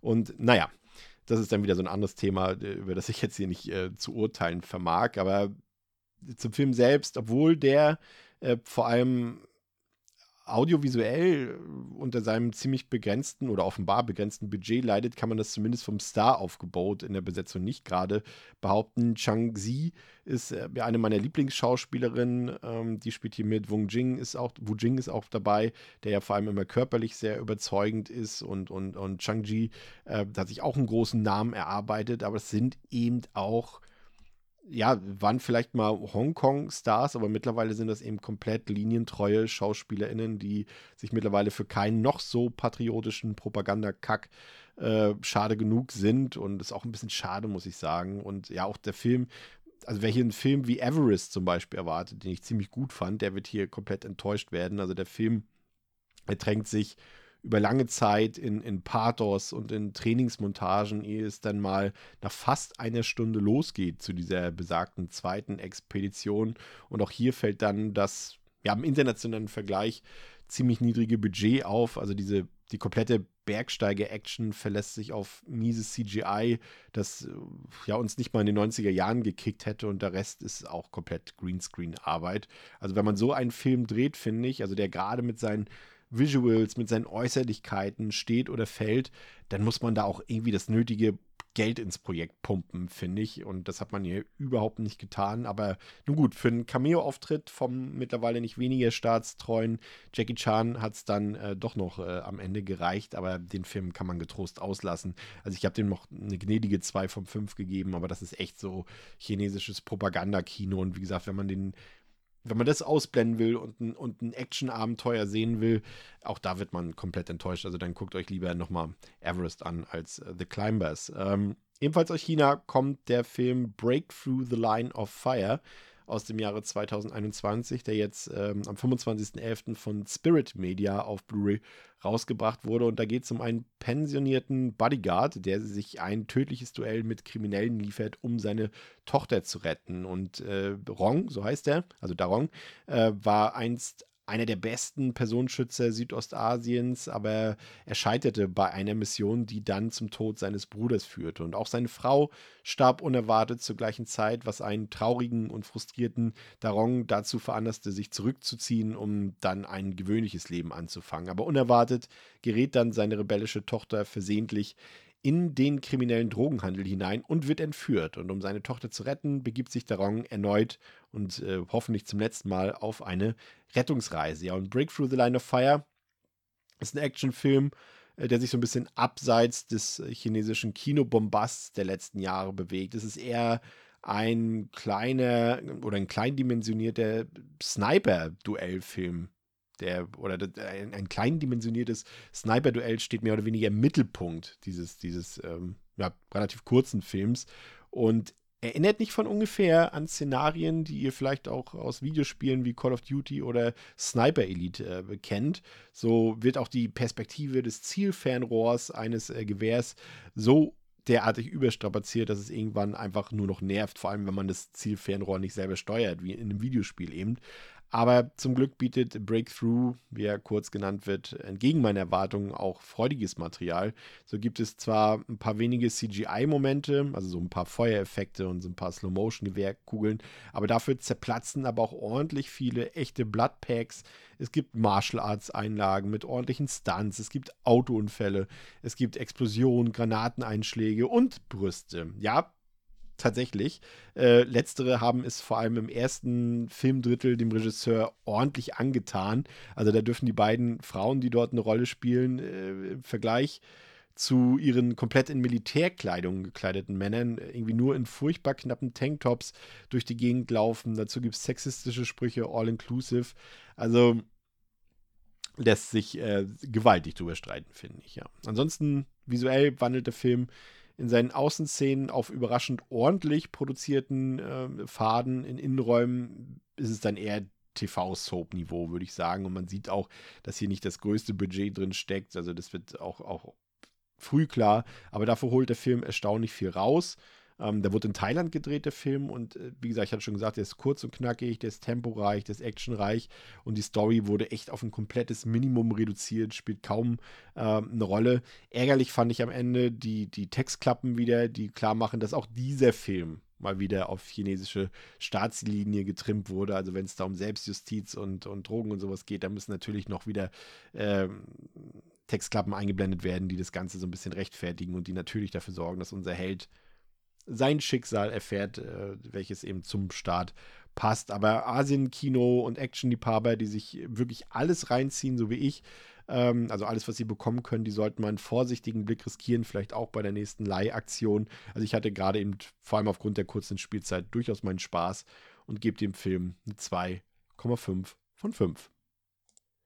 Ja, und dann sind bei Pleon Pictures ein paar Titel rausgekommen, die jetzt nicht so einen großen Namen haben, auch so ein bisschen unter dem Radar vielleicht ähm, gelandet sind, teilweise auch zu Recht. Also ich habe mir zum einen den Film Everest angeguckt, der jetzt eben bei Pleon Pictures unter dem Titel Takedown erschienen ist. Und da geht es um Kate, die ist eine begabte Bogenschützin und die ist mit ihrer Familie im Urlaub, als sie von einer Gruppe von Söldnern überfallen wird, die ja eben so ein Haus kapern wollen dort. Und Kates Ehemann und ihre Tochter werden während des gewalttätigen Angriffs entführt und sie muss sich dann auf ihre Bogenschießkünste verlassen, um ihre Entführer zu besiegen und die Familie zu retten. Und es ist ein sehr kleiner, limitierter australischer Home Invasion Thriller, der im Grunde eigentlich nichts besonders Wünschenswertes im Angebot hat. Also äh, ja, das ist ein, Film, der sich eigentlich durchgängig auf Fernsehfilmniveau bewegt. Der ist sehr undynamisch, der ist leider schlecht gespielt, der ist komplett unspektakulär.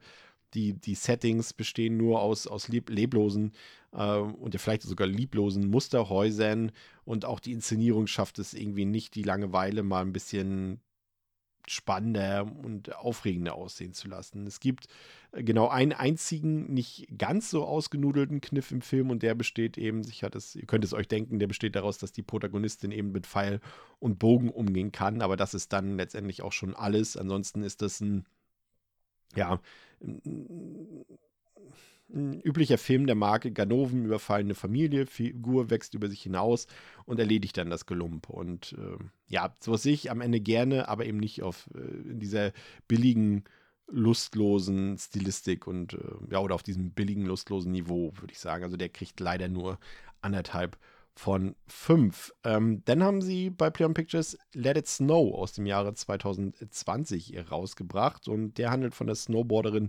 Mia, die mit ihrem Freund in den verschneiten Bergen im Urlaub ist. Ähm, als sie sich jedoch Warnungen widersetzen und äh, zu einer Stelle gehen, an der zuletzt Menschen verloren gegangen sind, werden sie voneinander getrennt und Mia muss von nun an äh, sich zur Wehr setzen gegen die eisige Natur, aber auch gegen einen maskierten Killer. Und ja, Let It Snow ist ein, ja, ich würde mal sagen, eher unterdurchschnittlicher russischer Thriller, der zu Beginn eigentlich noch recht vielversprechend wirkt, da vor allem das Setting in den verschneiten Bergen jetzt nicht nie, aber auch nicht alltäglich genutzt wird im Kino. Und ähm, das, was mich ein bisschen überrascht hat, ist, dass der Film, was seine Inszenierung angeht, was seine Figurenzeichnung angeht, aber auch die musikalische Untermalung, ja, das wirkt ja alles ziemlich amerikanisiert und wirkt überhaupt nicht wie ein russischer Film. Ähm, fand ich ein bisschen schade, weil ich das dann schon ganz gerne mag, wenn man so ein bisschen spürt, woher ein Film auch kommt. Ähm, aber der Film ist nicht ganz schlecht. Also der kann durchaus glänzen. Zum Beispiel hat er ein paar echt beeindruckende Landschaftsbilder im Angebot. Also da wurde definitiv nicht am falschen Ende gespart. Mich hat nur die Struktur und das Pacing des Films ein bisschen gewundert. Also die, die Lage in der Story eskaliert ziemlich schnell und wir gelangen auch sehr rasch an die entscheidenden Plotpoints der Prämisse, aber anschließend nimmt eben die Produktion komplett das Tempo raus und lässt die Story bis zum Ende vorhersehbar und unspannend vor sich hinschleppen und da hat man sich dann auch irgendwann schon an den verschneiten, noch so toll aussehenden Bergen satt gesehen. Also ein paar Ansätze sind vorhanden, aber aus der Masse an, an DTV-Thrillern ragt Let It Snow letztendlich nie heraus und kriegt von mir zwei von fünf. Ein weiterer russischer Film, der bei Play on Pictures rausgekommen ist und der auch deutlich besser ist, ist der Film Hetzjagd auf der Spur des Killers aus dem Jahre 2021. Ja, und seit mehr als zehn Jahren versucht die russische Polizei den cleversten und meistgesuchten Serienmörder des Landes zu stoppen. Aber selbst wenn er gefasst werden würde, könnte niemand seine Unschuld beweisen. Und während sich die Fahndung intensiviert, werden die Ermittlungen zwischen dem Detektiv oder dem Detective und dem Verdächtigen immer persönlicher. Ja, und Hetzjagd ist ein russischer Crime-Thriller über einen Serienkiller und eben die Jagd auf diesen. Und die Story umfasst dabei einen längeren Zeitraum und arbeitet auch immer wieder mit Zeitsprüngen und das funktioniert mal mehr und mal weniger gut. Aber der Film kann glänzen, wie ich finde, vor allem mit, seinen, mit seiner düsteren und hoffnungslosen Stimmung und äh, die auch perfekt von den Bildern vermittelt werden kann. Und der Regisseur hat da echt gut aufgepasst bei seinen Vorbildern, also die natürlich wahrscheinlich wieder offensichtlich sind, sei es irgendwie Manhunter, sei es das Schweigen der Lämmer oder sei es vielleicht auch ein Film wie Zodiac etc. Äh, das kann er und gleichzeitig habe ich das Gefühl, dass er da auch eine ganz eigene Note reingebracht hat, die dem Film eine gewisse Individualität in dem doch ja schon sehr abgelaufenen äh, Genrefaden so ein bisschen verliehen hat. Und die Spannung, die zieht er aus seinen Wendungen, die auch bis zum Ende hin ein sehr unklares Bild äh, hinterlassen und so auch das Interesse bei mir aufrechterhalten haben. Und handwerklich, schauspielerisch ist es alles auf der Höhe. Ich hätte mir am Ende allerdings etwas mehr Gefühl und auch etwas mehr Mitfiebern gewünscht. Also es gibt da ausreichend Filme dieser Art, die mich nicht so kalt gelassen haben. Aber ich finde trotzdem, dass, ähm, dass, dass, dass man nach diesen zweieinhalb Stunden äh, durchaus belohnt wird, finde ich, mit einem echt überraschend guten und harten Thriller, den, ja, den ich so habe nicht kommen sehen in Hetzjagd. Also den kann ich auf jeden Fall empfehlen. Dreieinhalb von fünf für den russischen Thriller. Ein Doppelpack habe ich mir reingezogen mit zwei Filmen von, äh, die bei, bei der Bush Media Group GmbH rausgekommen sind. Zum einen der japanische Film Ghost Mask Scar aus dem Jahre 2018, der jetzt im Herbst veröffentlicht wurde. Und das ist ein Film von Takeshi Sone. Den kennt man vielleicht als Kameramann äh, von Filmen wie Bloody Chainsaw Girl oder auch vom noch bekannteren One Cut of the Dead. Und ähm, ja, der war entgegen meiner Vermutung, die mir vom Filmpost offeriert wurden, nicht wirklich ein Horrorfilm. Also ich fand eher im Gegenteil über 90 Prozent der Laufzeit handelt es sich eher um ein kitschiges, extrem, vorherseh ja, ein extrem vorhersehbares Drama, das lediglich für die letzten zehn Minuten dann kurz nochmal zu einem blutigen Splatter-Film wurde, aber damit dann aufgrund der digital erzeugten roten Blutflüssigkeiten auch nicht so richtig überzeugen konnte. Also ich fand den Cast ziemlich schlecht. Ich fand die Inszenierung, die war auf so einem, ich weiß, das klingt jetzt wieder erstmal brachial, was ich sage, auf einem typisch schwachen Post-2000-Niveau des japanischen Films. Und ja, ich weiß, es gab auch nach 2000 ähm, gut aussehende japanische Filme, aber es ist dann eben, äh, irgendwie hat sich da so eine Stilistik ähm, so auf TV-Niveau eingespielt im japanischen Kino, wo eben nur wenige Filme mal richtig positiv herausragen.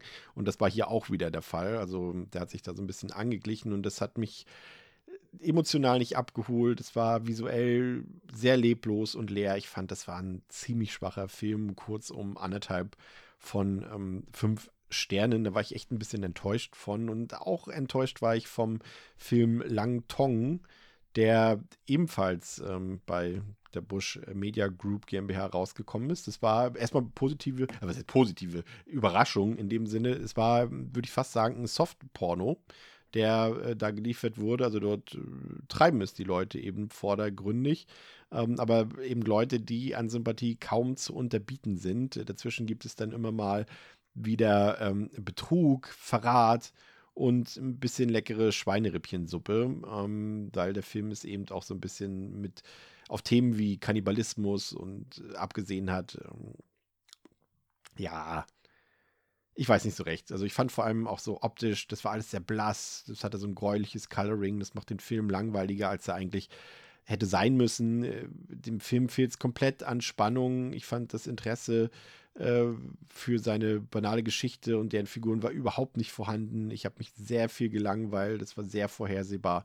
Und selbst die Sexszenen, die vielleicht eine gewisse Ästhetik mitgebracht haben, waren irgendwie sehr unrealistisch und waren sehr male-gazig, würde ich fast sagen. Also die dienen letztendlich irgendwie nur der Bestätigung männlicher Perspektiven. Und wie gesagt, wenn dann mal Themen wie Kannibalismus oder auch Vergewaltigung zur Sprache gekommen sind, dann irgendwie durch, ja, eher durch absolute Lächerlichkeit dargestellt wurden. Also das hat mir überhaupt nicht gefallen.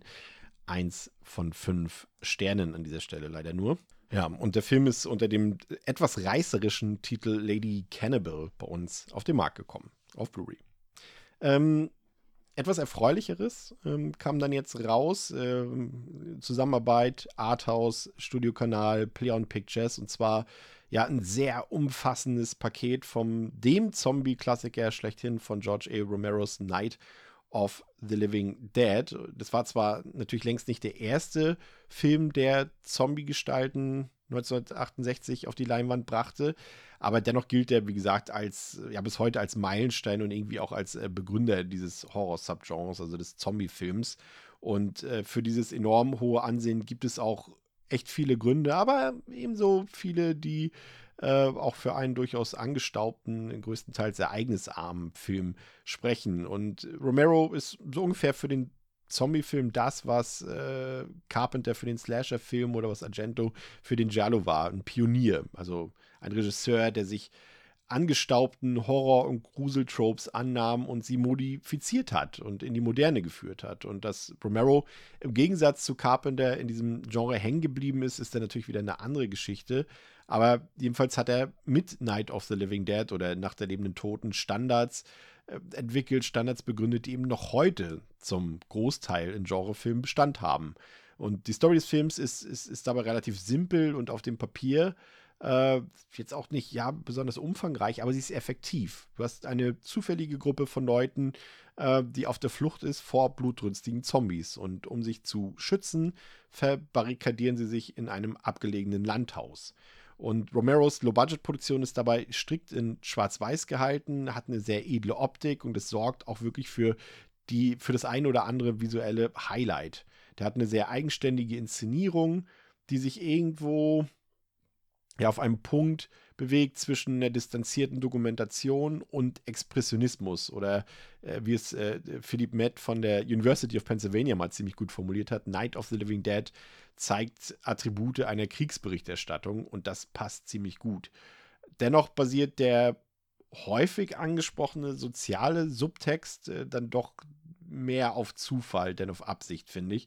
Aber dennoch spricht Romero eben auch gezielt Tabus und Urängste an, wie Kannibalismus, wie den Tod oder die Individualität in der Gesellschaft.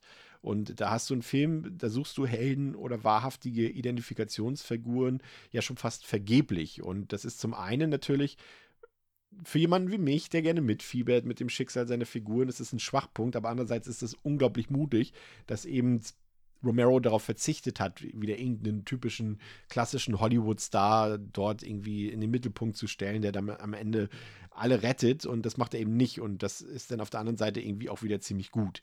Und Night of the Living Dead funktioniert auch immer dann ziemlich gut, wenn die Hilflosigkeit der Figuren in der Situation verdeutlicht wird. Also auch die eingebundenen Nachrichtenmeldungen im Film unterstützen diese Atmosphäre des Films und geben uns trotz des eigentlichen Kammerspiels auch immer wieder einen schönen Eindruck von der Außenwelt. Aber am Ende muss ich leider auch gestehen, dass der Film nach all den Jahrzehnten auf mich, also er ist immer noch gut, er ist vielleicht sogar sehr gut, aber er ist gleichzeitig auch ein bisschen zäh, ein bisschen langweilig, aber es ist wirklich, wirklich die filmhistorische Relevanz, die unbestritten ist.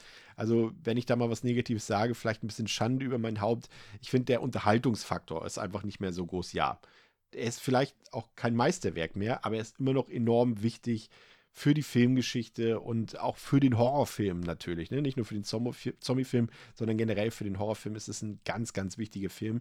Ich gebe dem immer noch dreieinhalb von fünf. Aber es soll ja auch um die neue Edition gehen und äh, der Film ist zum einen als UHD-Steelbook rausgekommen, aber auch als Collectors Edition, exklusiv im Arthouse-Shop bei Play on Pictures und bringt dort alles mit, ein, ein, dickes Booklet, ein Comic, Steelbook, alles drum und dran und ist auch technisch wirklich, muss ich sagen, gerade die neue UHD ist ein echter Augenschmaus, gerade nach all den bescheidenen, teilweise gar fürchterlichen VÖs der letzten Jahre ist es hier endlich äh, das, was der Film verdient. Also der Film basiert, oder der Transfer, der neue, der basiert auf einer 2016er Restaurierung, die auch noch unter den Augen beziehungsweise mit Absegnung von George Romero durchgeführt wurde, also noch vor dessen Tod. Hat jetzt kein HDR-Grading, aber das ist jetzt auch nicht sonderlich wild. Ich fand das optische Ergebnis, das visuelle Ergebnis ist großartig. Ähm, das gilt auch schon für die, für die neue Blu-ray, also nicht nur für die UHD, sondern auch für die Blu-ray. Und auch drumherum tolle Ausstattung, auch was die Extras angeht. Also das ist wirklich ein Release, auch hier gerade noch relativ kurz vor Weihnachten. Für jeden Horrorliebhaber, der eine schön kuratierte Sammlung zu Hause haben will, ist das echt ein tolles Paket, was hier geschürt wurde. Also dafür die volle Empfehlung. Ja, etwas länger zurück, aber auch nicht super lange zurück. Ähm, liegt die Veröffentlichung oder die, die Zweitauswertung von No Escape aus dem Jahre 1994 in Deutschland bekannt unter dem Titel Flucht aus Absolom, ist bei Turbine, Turbine Medien rausgekommen ähm, als Ultra HD. Gab es vorher also schon im Mediabook, aber jetzt am 4. November kam dann auch quasi die Keep Case Variante raus. Worum geht es in Flucht aus Absalom? Tatsächlich spielt der Film im Jahre 2022 und äh, dort hat ein skrupelloser Gefängnisdirektor die ultimative Lösung für seine lästigsten und gewalttätigsten Insassen gefunden. Absolom, eine geheime Dschungelinsel, auf der die Gefangenen ausgesetzt und zum Sterben zurückgelassen werden. Doch Marine Captain John Robbins, der wegen Mordes an einem befehlshabenden Offizier verurteilt wurde, ist entschlossen, von der Insel zu fliehen, um die Wahrheit hinter seinen mörderischen Taten aufzudecken und seinen Namen reinzufaschen. Und das ist ein Film von Martin Campbell, den kennt ihr ja sicherlich auch als Bond-Regisseur, hat zuletzt auch Memory mit Liam Neeson inszeniert und Ja, das ist ein Film, der äh, hatte damals äh, schon für das Heimkino, also zum VHS-Release, schon ordentlich Probleme mit unseren Behörden und kam auch äh, nur gekürzt raus. Also es gibt zwar eine Uncut-Version, aber die wurde dann ziemlich rasch indiziert. Und es ist ein Film, der versetzt Filme wie Escape from New York oder Mad Max, also so dystopische Filme, so ein bisschen in die 90er Jahre. Das ist jetzt nicht wirklich was Neues, aber der Film ist halt ein echtes Macho-Kino, würde ich sagen. Also statt Sozialkritik, die hier vielleicht mal ursprünglich irgendwo in der Vorlage drin stand, gibt es hier ordentlich Action und aufs Maul eigentlich fast durchgängig. Du hast eine namhafte Besetzung mit Ray Liotta, mit Lance Hendrickson, Kevin Dillon spielt mit, ähm, Ernie Hudson habe ich gesehen und wie gesagt, das ist pures Männerkino, also der besteht noch weniger äh, den Bechtel-Test, als es äh, Reservoir Dogs vorhin schon getan hat. Ähm, ist jetzt aber auch nicht so hart, wie es diese frühere Indizierung vielleicht vermuten lassen könnte. Aber der Film ist durch die Bank unterhaltsam, es ist Kopf-aus-Action, Macho-Kino, wie gesagt. Und ähm, das kam jetzt ähm, neu raus, wie gesagt, von Turbine Medien. Es gab vorher von Nameless schon mal von Nemes Media eine Blu-ray im Mediabook, aber die stinkt doch deutlich ab gegen das, was jetzt Turbine hier abgeliefert hat. Also die Bildqualität ist jetzt viel, viel, viel, viel besser. Das kommt super daher. Schönes Filmkorn, tolle Farben, scharfes Bild, dazu eine saugeile Dolby Atmos Spur für einen Film aus den 90er Jahren klingt es richtig, richtig geil. Es ist eine sehr gute VÖ, die ich hier auch eben den Leuten, die nicht nur in den Sammeleditionen was sammeln, sondern auch mal ein ganz normales Keepcase in der Sammlung haben wollen, nur empfehlen. Also gerade auch eben für Leute, die simple Actionfilme mögen. Dazu gibt es noch eine Bonus-Disc auf Blu-ray, ähm, in der, auf der zahlreiche Extras drauf sind, vor allem eben ziemlich interessante Interviews zur Produktion, in der auch ein paar, in der es auch wirklich ehrliche Worte noch gibt. Und zum Beispiel der Regisseur Martin Campbell jetzt nicht mit allen Sachen so zufrieden war in seiner Karriere oder in diesem Film. Also da gibt es ein paar echt coole Sachen zu sehen. Also von hier der Film so, wie gesagt, ganz gut. Ich würde ihm so eine 3 von 5 geben. Ist halt 90er Jahre Actionkino. Gut gemacht ist, sieht man auch nicht so oft, muss man sagen. Vor allem jetzt nicht auf so einem mittleren Produktionslevel. So 20 Millionen Dollar hat der Film, glaube ich, gekostet. Aber die VE selbst bekommt von mir eine sehr große Empfehlung. Kommen wir jetzt zum schlechtesten Film des Jahres 2022, der jetzt rausgebracht wurde am 18.11. von Splendid äh, im Mediabook, äh, sowohl als UHD Mediabook exklusiv bei Amazon als auch als äh, Blu-ray, ganz normales Mediabook, noch mit einem zusätzlichen Film, Live Snatcher heißt der, glaube ich, da spielt auch unsere geliebte Halloween 2018 bis Halloween Ends Schauspielerin Andy Matischek mit. Und ich rede jetzt allerdings über Jeepers Creepers Reborn 2022 und eigentlich, äh, wisst ihr ja, wollen wir über die Jeepers Creepers Reihe in diesem Podcast, also generell in den Devils and Demons Formaten, nicht sprechen, weil es gibt da ja eben diese Hintergrundgeschichte, diese grauenvolle Hintergrundgeschichte, diese kriminelle Hintergrundgeschichte von Regisseur Victor Salva, der verurteilt im Gefängnis war wegen sexueller Belästigung von Minderjährigen. Und das ist kein Kavaliersdelikt. Ähm, und das ist ein, ja, gehört eigentlich nicht unterstützt, in keiner Weise mehr. Also ich habe die Filme auch, würde mir jetzt nichts mehr ja, von ihm kaufen. Auch eigentlich jedes Wort über ihn und über seine Filme ist schon fast zu viel gesprochen. Aber in diesem Sinne will ich jetzt trotzdem über Jeepers Creepers reden, nämlich als Warnung, weil nicht alle kennen die Geschichte von Victor Salva und wie gesagt, er ist jetzt auch nicht mehr direkt involviert in diesem Film. Also er hat weder Regie geführt, noch irgendwas produziert, noch das Drehbuch geschrieben.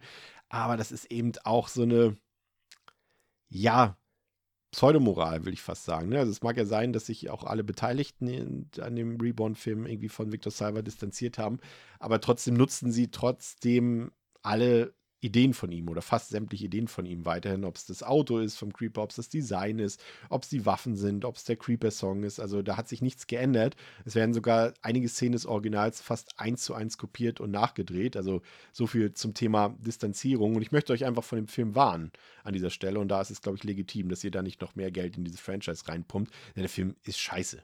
Der hat erstmal inhaltlich absolut nichts Neues zu erzählen. Also äh, der Reborn geht irgendwie gefühlt 20 Sekunden, danach ist alles wie gehabt in Creeperhausen. Also man paart dann so ein bisschen Halloween-Horn-Flair, Haunted House Horror und etwas Halloween 6 zusammen und schon hast du eben Jeepers Creepers Reborn. Und der Film stellt sich dabei auch einfach nur selten dumm an. Also der hat Anschlussfehler ohne Ende, der hat keinerlei Logik, der handelt entgegen der Lore und der Film hat vor allem überhaupt keinerlei Gespür für einen sinnvollen Bild ab. Also es passiert gefühlt 60 Minuten absolut gar nichts und dann 10 Minuten alles und das war's dann. Und selbst die Gore-Freunde unter euch, die oder Freundinnen, können auch direkt wieder umdrehen. Also der Film ist absolut harmlos. Es gibt quasi keinerlei Kills und jene, die es zu sehen gibt, sind eben blutarm und völlig unkreativ. Und da helfen am Ende auch die zwei bis drei selbstreferenziellen Gags, irgendwie von wegen Nazis hinter Mond. Also wenn man bedenkt, wer der Regisseur ist, oder es gab schon drei Filme, aber die waren nicht echt und so weiter und so fort. Also der Film ist sich bewusst, dass es diese drei Filme gab. Das hilft dann auch nicht besonders weiter. Aber das größte Problem des Films ist, ist das nicht vorhandene Production Value. Also es gibt echt sogar zig Asylum-Filme, die besser aussehen als diese Vollkatastrophe hier. Der Score, der ist auch durchgängig deplatziert oder geht gleich ganz im unterirdischen Soundmix unter und so, so, ja, der ist einfach komplett audiovisuell hässlich. Selbst einfachste und simpelste Szenen wie eine Autofahrt, ein Wald oder ein Friedhof, die wurden einfach komplett am Greenscreen und am Rechner mit ultra grässlich hässlichen CGI-Hintergründen aus der Steinzeit produziert. Das ist teilweise einfach nur grotesker Wahnsinn, da man sich nicht mal die Mühe gegeben hat, irgendwie die Beleuchtung dementsprechend anzupassen, dass ich auch nur einen Hauch eines Gefühls von Echtheit einstellen kann. Also ich kann mir am Ende gar nicht vorstellen, dass das eine Budgetfrage war. Ich glaube, es war am Ende einfach nur Faulheit, denn irgendwie nichts in dem Film sieht glaubwürdig oder echt aus. Sämtliche Außenszenen wurden in irgendeinem Hinterwelt der Studio geschossen und montiert. Also glaubt mir, Reborn hat einige der hässlichsten Shots, die ihr je in einem Horrorfilm gesehen habt. Also selbst das Nintendo 64 hatte bessere Grafik und vor allem auch bessere Nebel, zumindest in den europäischen PAL-Gefilden. Also sorry, Jeepers Creepers Reborn ist nochmal unterirdischer als der dritte Teil und wirkt über weite Strecken echt wie so ein schlecht produzierter Fanfilm auf YouTube. Also das passt auch zum Hut des Creepers, der irgendwie offensichtlich hier aus Knüllpapier und Bastelkleber hergestellt wurde. Also selbst wenn man es versucht, kann man aufgrund der permanent ablenkenden Hässlichkeit des Films keinen Spaß haben. Und ich muss gestehen, dass der Film damit meine ohnehin nicht vorhandenen Erwartungen sogar noch meilenweit unterboten hat. Also der Film ist eine absolute Frechheit und dementsprechend äh, spreche ich hier auch eine riesengroße Warnung aus. Ein von fünf Sternen. Der Film ist selbst unabhängig von seiner Hintergrundgeschichte, von der Hintergrundgeschichte von Victor Salva und dem ganzen Franchise absolut scheiße und den solltet ihr euch bitte, bitte, bitte sparen.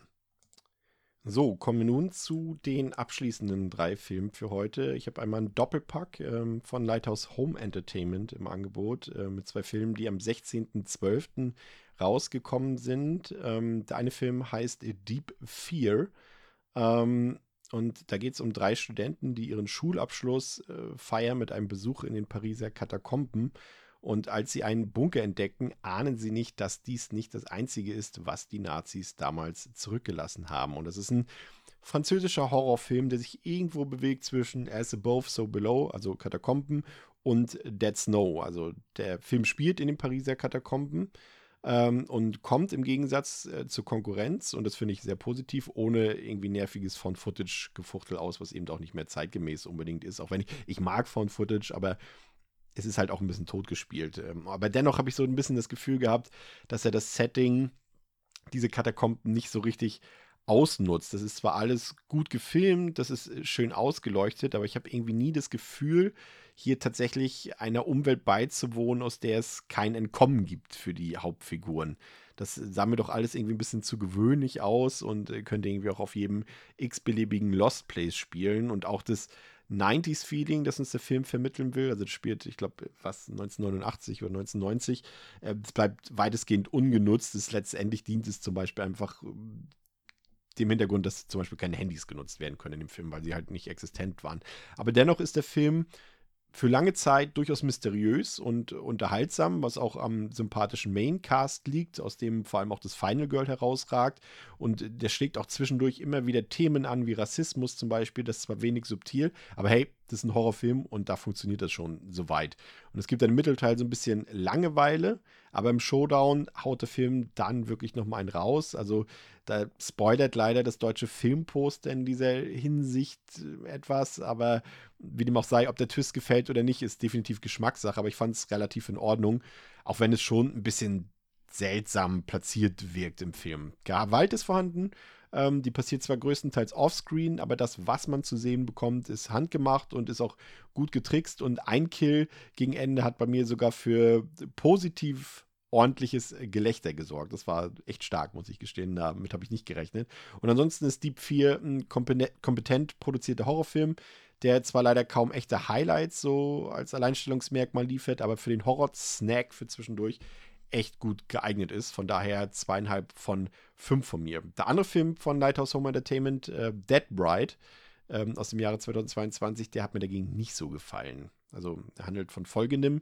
Nach dem Tod ihres Vaters kehren Allison, ihr Partner Richard und ihr Baby in ihr Elternhaus zurück. Nach einigen schockierenden übernatürlichen Ereignissen findet Allison heraus, dass sie und ihre Familie mit einem schrecklichen Fluch leben müssen, der in der Vergangenheit von einer Braut ausgelöst wurde, die von Allisons Großvater getötet wurde. Bald darauf verschwindet Allisons Kind und sie hat keine andere Wahl, als sich auf eine beängstigende Reise in die Unterwelt zu begeben um sich von dem Fluch der Braut zu befreien und ihre Tochter zu suchen. Und das ist ja ein extrem vorhersehbarer, konventioneller italienischer Horrorfilm, irgendwie der komplett wieder nach dem Painted by Numbers Prinzip funktioniert und der sich vor allem Motive aus Insidious, das habt ihr vielleicht auch schon gemerkt, in der Plotbeschreibung irgendwie zur Brust nimmt und das Ergebnis ist im Prinzip bis zum letzten Viertel durch die Bank leider sehr, sehr langweilig, sehr unoriginell und komplett uneigenständig. Und in den letzten Minuten passiert dann mal was, aber durch die vorherigen, äh, vorherigen zwei Drittel oder drei Viertel des Films ändert das letztendlich nichts am faden Gesamteindruck. Also da würde ich doch definitiv von abraten und äh, gebe dem Film nur anderthalb von fünf. Und zum Abschluss habe ich mir einen Film angesehen, den gibt es leider noch nicht auf Scheibe. Den habe ich digital gesehen und zwar bei Sky. Und zwar ist es eine Blumhouse-Produktion, die auf den Titel A House on the Bajou handelt. Und ähm, handelt davon, in dem Bestreben, ihre Beziehung wieder zu kitten und zu verbessern, sucht ein problembelastetes Paar mit ihrer Tochter im Teenageralter eine idyllische Zuflucht in einem abgelegenen Herrenhaus im ländlichen Louisiana. Doch als unerwartete Besucher eintreffen, gerät die Fassade der familiären Einheit ins Wanken, als erschreckende Geheimnisse ans Licht kommen. Ja, und das ist, würde ich sagen, typische Blumhaus-Massenware, definitiv kein Film fürs Kino. Ähm, der ist für den schnellen Horrorschock noch gerade so gut genug, aber bei etwas genauerer Betrachtung, ja, doch ziemlich mau produziert. Also die Geschichte verläuft zunächst komplett erwartbar und will uns dann so mit Red Herrings in die Irre führen, nur um uns dann mit den Twists aus dem Schuhen zu kippen. Und das gelingt irgendwie nur sehr mäßig. Das ist alles sehr inkohärent, unlogisch und auch belanglos. Der hat ein bisschen Mystery, ja, aber Grusel oder richtige Horror, die kommen quasi nie auf und mit zunehmender Laufzeit verschwinden irgendwie auch die letzten Gefühle von Spannung, Anspannung und Ungewissheit. Und auch die Besetzung ist abgesehen von ähm, Angela Sarafian ziemlich schwach. Also es hat mir nicht gefallen. Die Inszenierung ist mittelmäßig oder unauffällig, nennen wir es mal so. Aber wie gesagt, nicht falsch verstehen richtig schlecht ist der Film nicht, aber gerade so für uns Horror-Viel-Gucker oder Horror-Viel-Gucker wie mich bietet House on the Bajou absolut nichts Erinnerungswürdiges und ähm, ja, den hat man so schnell vergessen, wie man ihn irgendwie auch geguckt hat. Zwei von fünf von mir, falls ihr den Film mal sehen wollt. Also den könnt ihr bei Sky aktuell sehen oder beim Streamingdienst von Sky bei Wow kann man den aktuell auch sehen. Ansonsten ähm, war es das erstmal für heute. Vielleicht noch ein paar Anmerkungen. Zum einen bin ich jetzt ziemlich heiser, nachdem ich jetzt hier anderthalb Stunden lang alleine durchgesprochen habe. Und das ist schon äh, anstrengender, als ich dachte, so viel alleine zu reden, ohne die anderen drei. Ähm, aber es soll tatsächlich ein Solo-Format bleiben. Also es ist nicht ausgeschlossen, dass mal vielleicht der ein oder andere Einspieler von anderen Leuten kommt.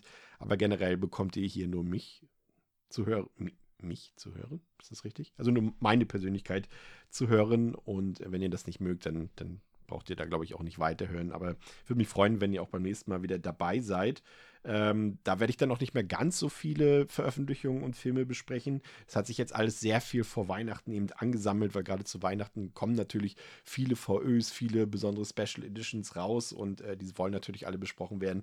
Aber gerade jetzt im Januar sieht es dann ein bisschen ruhiger aus und äh, da habe ich zum Beispiel für euch. Ähm, das äh, Miami Vice Box Set im Angebot, die Eternia Collection, wo jetzt von Play on Pictures nochmal die ganzen He-Man-Staffeln und She-Ra Staffeln rausgekommen sind. Dann wird es die Heimkino-Veröffentlichung von Halloween Ends geben.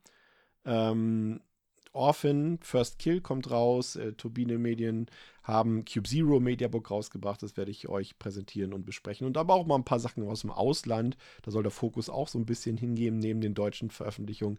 So habe ich für euch von Vinegar Syndrome zum Beispiel Roadhouse in 4K im Angebot oder die neue Shaw Brothers Box von Arrow Films.